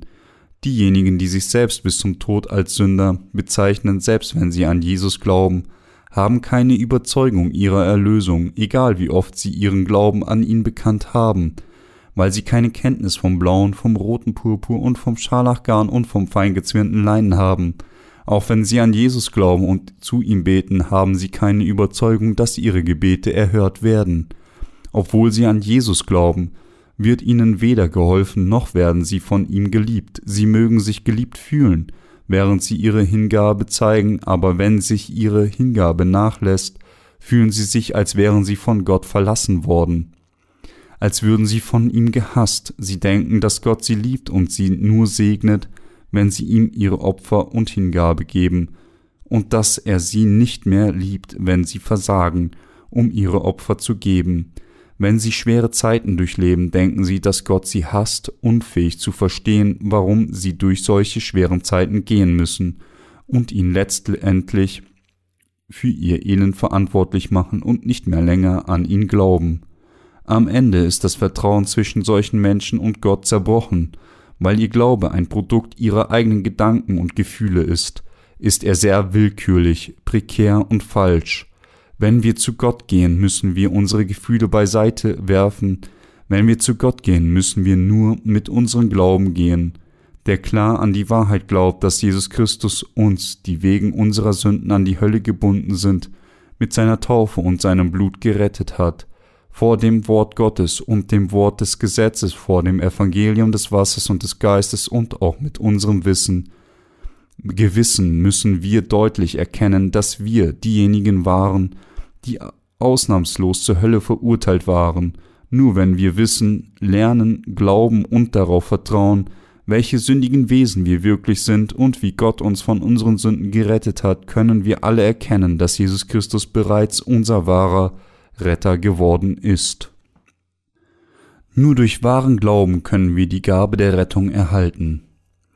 Deshalb müssen Sie und ich erkennen, dass wir von unseren Sünden durch Glauben an das blaue, an das rote Purpur und das Scharlachgarn und das feingezwirnte Leinen gerettet werden und nicht durch eigene tugendhafte Taten. Und wir müssen wissen und glauben, dass Jesus Christus, um uns von unseren Sünden zu retten, in dieser vierfachen Wahrheit eindeutig zu uns gekommen ist. Er versprach im Alten Testament als der Messias zu kommen, und genau wie er es versprach, kam er tatsächlich auf diese Erde, und nahm mit seiner Taufe unsere Sünden und die Sünden der ganzen Menschheit alle auf einmal auf sich. Dann trug er diese Sünden der Welt zum Kreuz, wurde gekreuzigt, vergoss sein kostbares Blut und starb nach der Äußerung, es ist vollbracht. Johannes 19,30. Am dritten Tag stand er von den Toten wieder auf, bezeugte alles für vierzig weitere Tage und stieg auf zu Rechten des Thrones Gottes mit dem Versprechen auf, zurückzukehren. Wir müssen das glauben. Ich habe euch definitiv mit meinen Diensten des Blauen des roten Purpur und des Scharlachgarns und des feingezwirnten Leins gerettet, und ich werde zurückkommen, um diejenigen wegzunehmen, die an diese Wahrheit der Erlösung glauben. Ich werde ihnen auch das Recht geben, Gottes Kinder zu werden. Für diejenigen, die an diese Wahrheit in ihrem Herzen glauben, werde ich ihre Sünden reinigen und sie schneeweiß machen. Ich werde ihnen den Heiligen Geist geben und sie zu meinen eigenen Kindern machen. Dies ist, was uns unser Herr gesagt hat. Wir müssen an dieses Wort glauben. Unser Herr hat diese Verheißung bereits erfüllt und wirkt tatsächlich im Leben derer auf dieser Erde. Er beschützt diejenigen, die an diese Wahrheit glauben, und zeugt für sie. Dies, das ist, wie wir durch unseren Herrn Werke der Taufe und das Blut gerettet worden sind. Nun in der Gnade, dem Schutz und der Liebe Gottes leben und das Leben der Gerechten leben. Es ist, weil er uns gerettet hat, dass wir von unseren Sünden durch Glauben befreit worden sind. Wenn dieses Buch über die Stiftshütte in allen Sprachen der ganzen Welt übersetzt ist, bin ich sicher, dass Menschen auf der ganzen Welt durch ihren Glauben an die Wahrheit von ihren Sünden gerettet werden. Diejenigen, die behaupten, dass die Vergebung der Sünde nur durch das Blut Jesu kommt, werden nicht mehr solche Behauptungen machen, sondern sie werden stattdessen erkennen, wie falsch ihre Behauptungen gewesen sind. Sie werden nicht länger in der Lage sein, an etwas Falschem festzuhalten und zu behaupten, dass dies Erlösung ist. Sie werden niemals wieder sagen können, dass sie gerettet werden können, wenn sie nur an das Blut Jesu glauben. Im Tor des Hofes der Stiftshütte wird das Evangelium des Wassers und des Geistes gefunden, das klare Wort der Erlösung des blauen, des roten Purpur und des Scharlachgarns und des feingezwirnten Leinens, weil dieses das versprochene und prophezeite Wort Gottes des Alten Testaments ist, und weil Gott dieses Versprechen im Neuen Testament durch die Erfüllung der Erlösung von allen Sünden mit seiner Taufe und Kreuzigung gestalten hat, können wir, wenn wir einfach an diese Gabe der Rettung in Freude und Dankbarkeit glauben, alle die ewige Vergebung der Sünde empfangen. Dies ist das Wort, das so einfach und vollkommen ist, aber es ist auch die Wahrheit, die nicht einmal mit all dem Wissen des gesamten Universums verstanden werden kann, wenn sie nicht den reinen Glauben an sein Wort haben, deshalb müssen wir an sein Wort glauben, wie es ist, weil es eine kost so kostbare Wahrheit ist, können wir es uns nicht leisten, ohne Erkenntnis zu glauben, und deshalb müssen Sie und ich ganz sicher an das Evangelium des Wassers und des Geistes glauben, indem er uns die Wahrheit über die blaue, das rote Purpur und das Scharlachgarn und über das feingezwirnte Lein lehrt, die sich einfach und vollkommen in der Stiftshütte manifestiert hat. Gott uns erlaubt, diese unbezahlbare Gabe der Erlösung mit unserem Glauben zu haben. Sie und ich, die an diese Wahrheit glauben, geben all unseren Dank an Gott für seine Liebe der Wahrheit, doch es gibt viele, die keine Kenntnis von der wirklichen Wahrheit des blauen, des roten Purpur und des Scharlachgarns haben und Menschen lehren und auf einen falschen Weg führen. Auch ihnen wollen wir diese Wahrheit übergeben für diejenigen, deren Herzen durch ihre Unkenntnis der Wahrheit gequält werden, predigen wir das Evangelium der Wahrheit des Wassers und des Geistes, weil wir möchten, dass sie von ihren Sünden befreit werden und in die Tür der Erlösung eintreten. Wenn wir die Wahrheit der Stiftshütte predigen, werden diejenigen, die daran glauben, gerettet, aber diejenigen, die nicht glauben, werden wegen ihrer Sünden verurteilt werden. Wenn wir uns entschieden haben, an Jesus zu glauben, müssen wir an ihn mit Kenntnis an die Wahrheit des blauen, des roten Purpur und des Scharlachgarns glauben. Niemand kennt die Wahrheit des blauen, des roten Purpur und des Scharlachgarns von Anfang an. Gott sagt uns, und werdet die Wahrheit erkennen, und die Wahrheit wird euch frei machen. Johannes 8, 32. Was ist die Wahrheit? Die Wahrheit ist das wahre Evangelium, Epheser 1, 13. Das heißt das Evangelium des Wassers und des Geistes, das sich im blauen, im roten Purpur und Scharlachgarn manifestiert. Das blaue, das rote Purpur und das Scharlachgarn richtig zu kennen und an sie zu glauben, ist der richtige Glaube an die Wahrheit. Warum sagte Gott, dass die Wahrheit uns frei machen wird? Wurden sie durch den Glauben an das Blaue, das rote Purpur und das Scharlachgarn nicht nur von all ihren Sünden gerettet, sondern ist ihr Herz auch vom Heiligen Geist bewohnt? Sind ihre Sünden sowohl aus ihrem Herzen als auch aus ihrem Gewissen eindeutig verschwunden? Glauben sie wirklich und können sie wirklich aus der Tiefe ihres Herzens bekennen, dass Gott tatsächlich ihr Vater ist, weil Gott nur diejenigen als seine Kinder anerkennt, die ohne Sünde sind? Genehmigt er nur den Glauben derer, die das blaue, das rote Purpur und das Scharlachgarn und das feingezwirnte Leinen kennen und daran glauben, die in das Tor des Hofes der Stiftshütte gewirkt sind. Sünder sind keine Kinder Gottes, nur die Wiedergeborenen, die an das Evangelium des Wassers und des Geistes glauben. Das einzige Evangelium, das Gott uns gegeben hat, sind die Kinder Gottes des Vaters. Obwohl wir vielen Schwierigkeiten, Nöte und Leiden, während des Lebens in dieser Welt gegenüberstehen, sind wir glücklich, weil Gott mit uns ist. Obwohl wir unzureichend sind, leben wir unser gesegnetes Leben, glauben an die Gerechtigkeit Gottes und predigen auf der ganzen Welt das Evangelium des blauen, des roten Purpur und des Scharlachgarns, das Evangelium, das uns in die Gerechtigkeit Gottes schenkt. Ich bin Gott vor allem für das blaue, für das rote Purpur und für das Scharlachgarn dankbar, als ich zum ersten Mal an Jesus glaubte. War mein Herz, egal wie hingebungsvoll ich glaubte, dennoch mit Sünde verblieben, und ich wurde deswegen sehr gequält. Egal wie aufrichtig ich erklärt hatte, an Jesus zu glauben, es war eindeutig Sünde in meinem Gewissen vorhanden. Man kann herausfinden, ob man sündig vor Gott ist oder nicht, indem man auf das eigene Gewissen schaut, mit anderen Worten, diejenigen, die immer noch Sünde in ihrem Gewissen haben, sind diejenigen, die immer noch nicht in der Lage waren, ihre Vergebung der Sünde zu empfangen.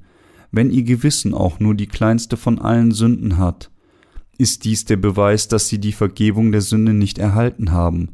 Als ich jedoch die Wahrheit nicht erkennen konnte, die alle Probleme meiner Sünden lösen würde, selbst die kleinsten von allen, und als alle Arten von Fragen und Überlegungen in meinem Herzen entstanden, begegnete Gott mir durch sein Wort des blauen, des roten Purpur und des Scharlachgarns. Dieses Wort steht in einer Passage des Matthäusevangeliums, das wir zuvor gelesen haben, während ich Matthäus 3, 13 bis 17 las, stieß ich auf folgende Passage, Lass es jetzt geschehen, denn so gebührt es uns alle Gerechtigkeit zu erfüllen. Matthäus 3,15. Ich erkannte und glaubte dann, dass Gott, als Jesus getauft wurde, uns aus dem Wasser und aus dem Wasser heraufstieg, seine Gerechtigkeit bezeugte und alle Gerechtigkeit erfüllt wurde. Als alle Sünden durch diese Taufe von Jesus ausgelöscht wurden, als Jesus Christus von Johannes getauft wurde, wurden all meine Sünden eindeutig auf ihn übertragen und wurden alle am Kreuz auf einmal behoben. In dem Moment, als ich den Grund, warum Jesus getauft wurde, erkannte und glaubte, waren alle Probleme und Fragen zu meinen ausgelösten Sünden beantwortet.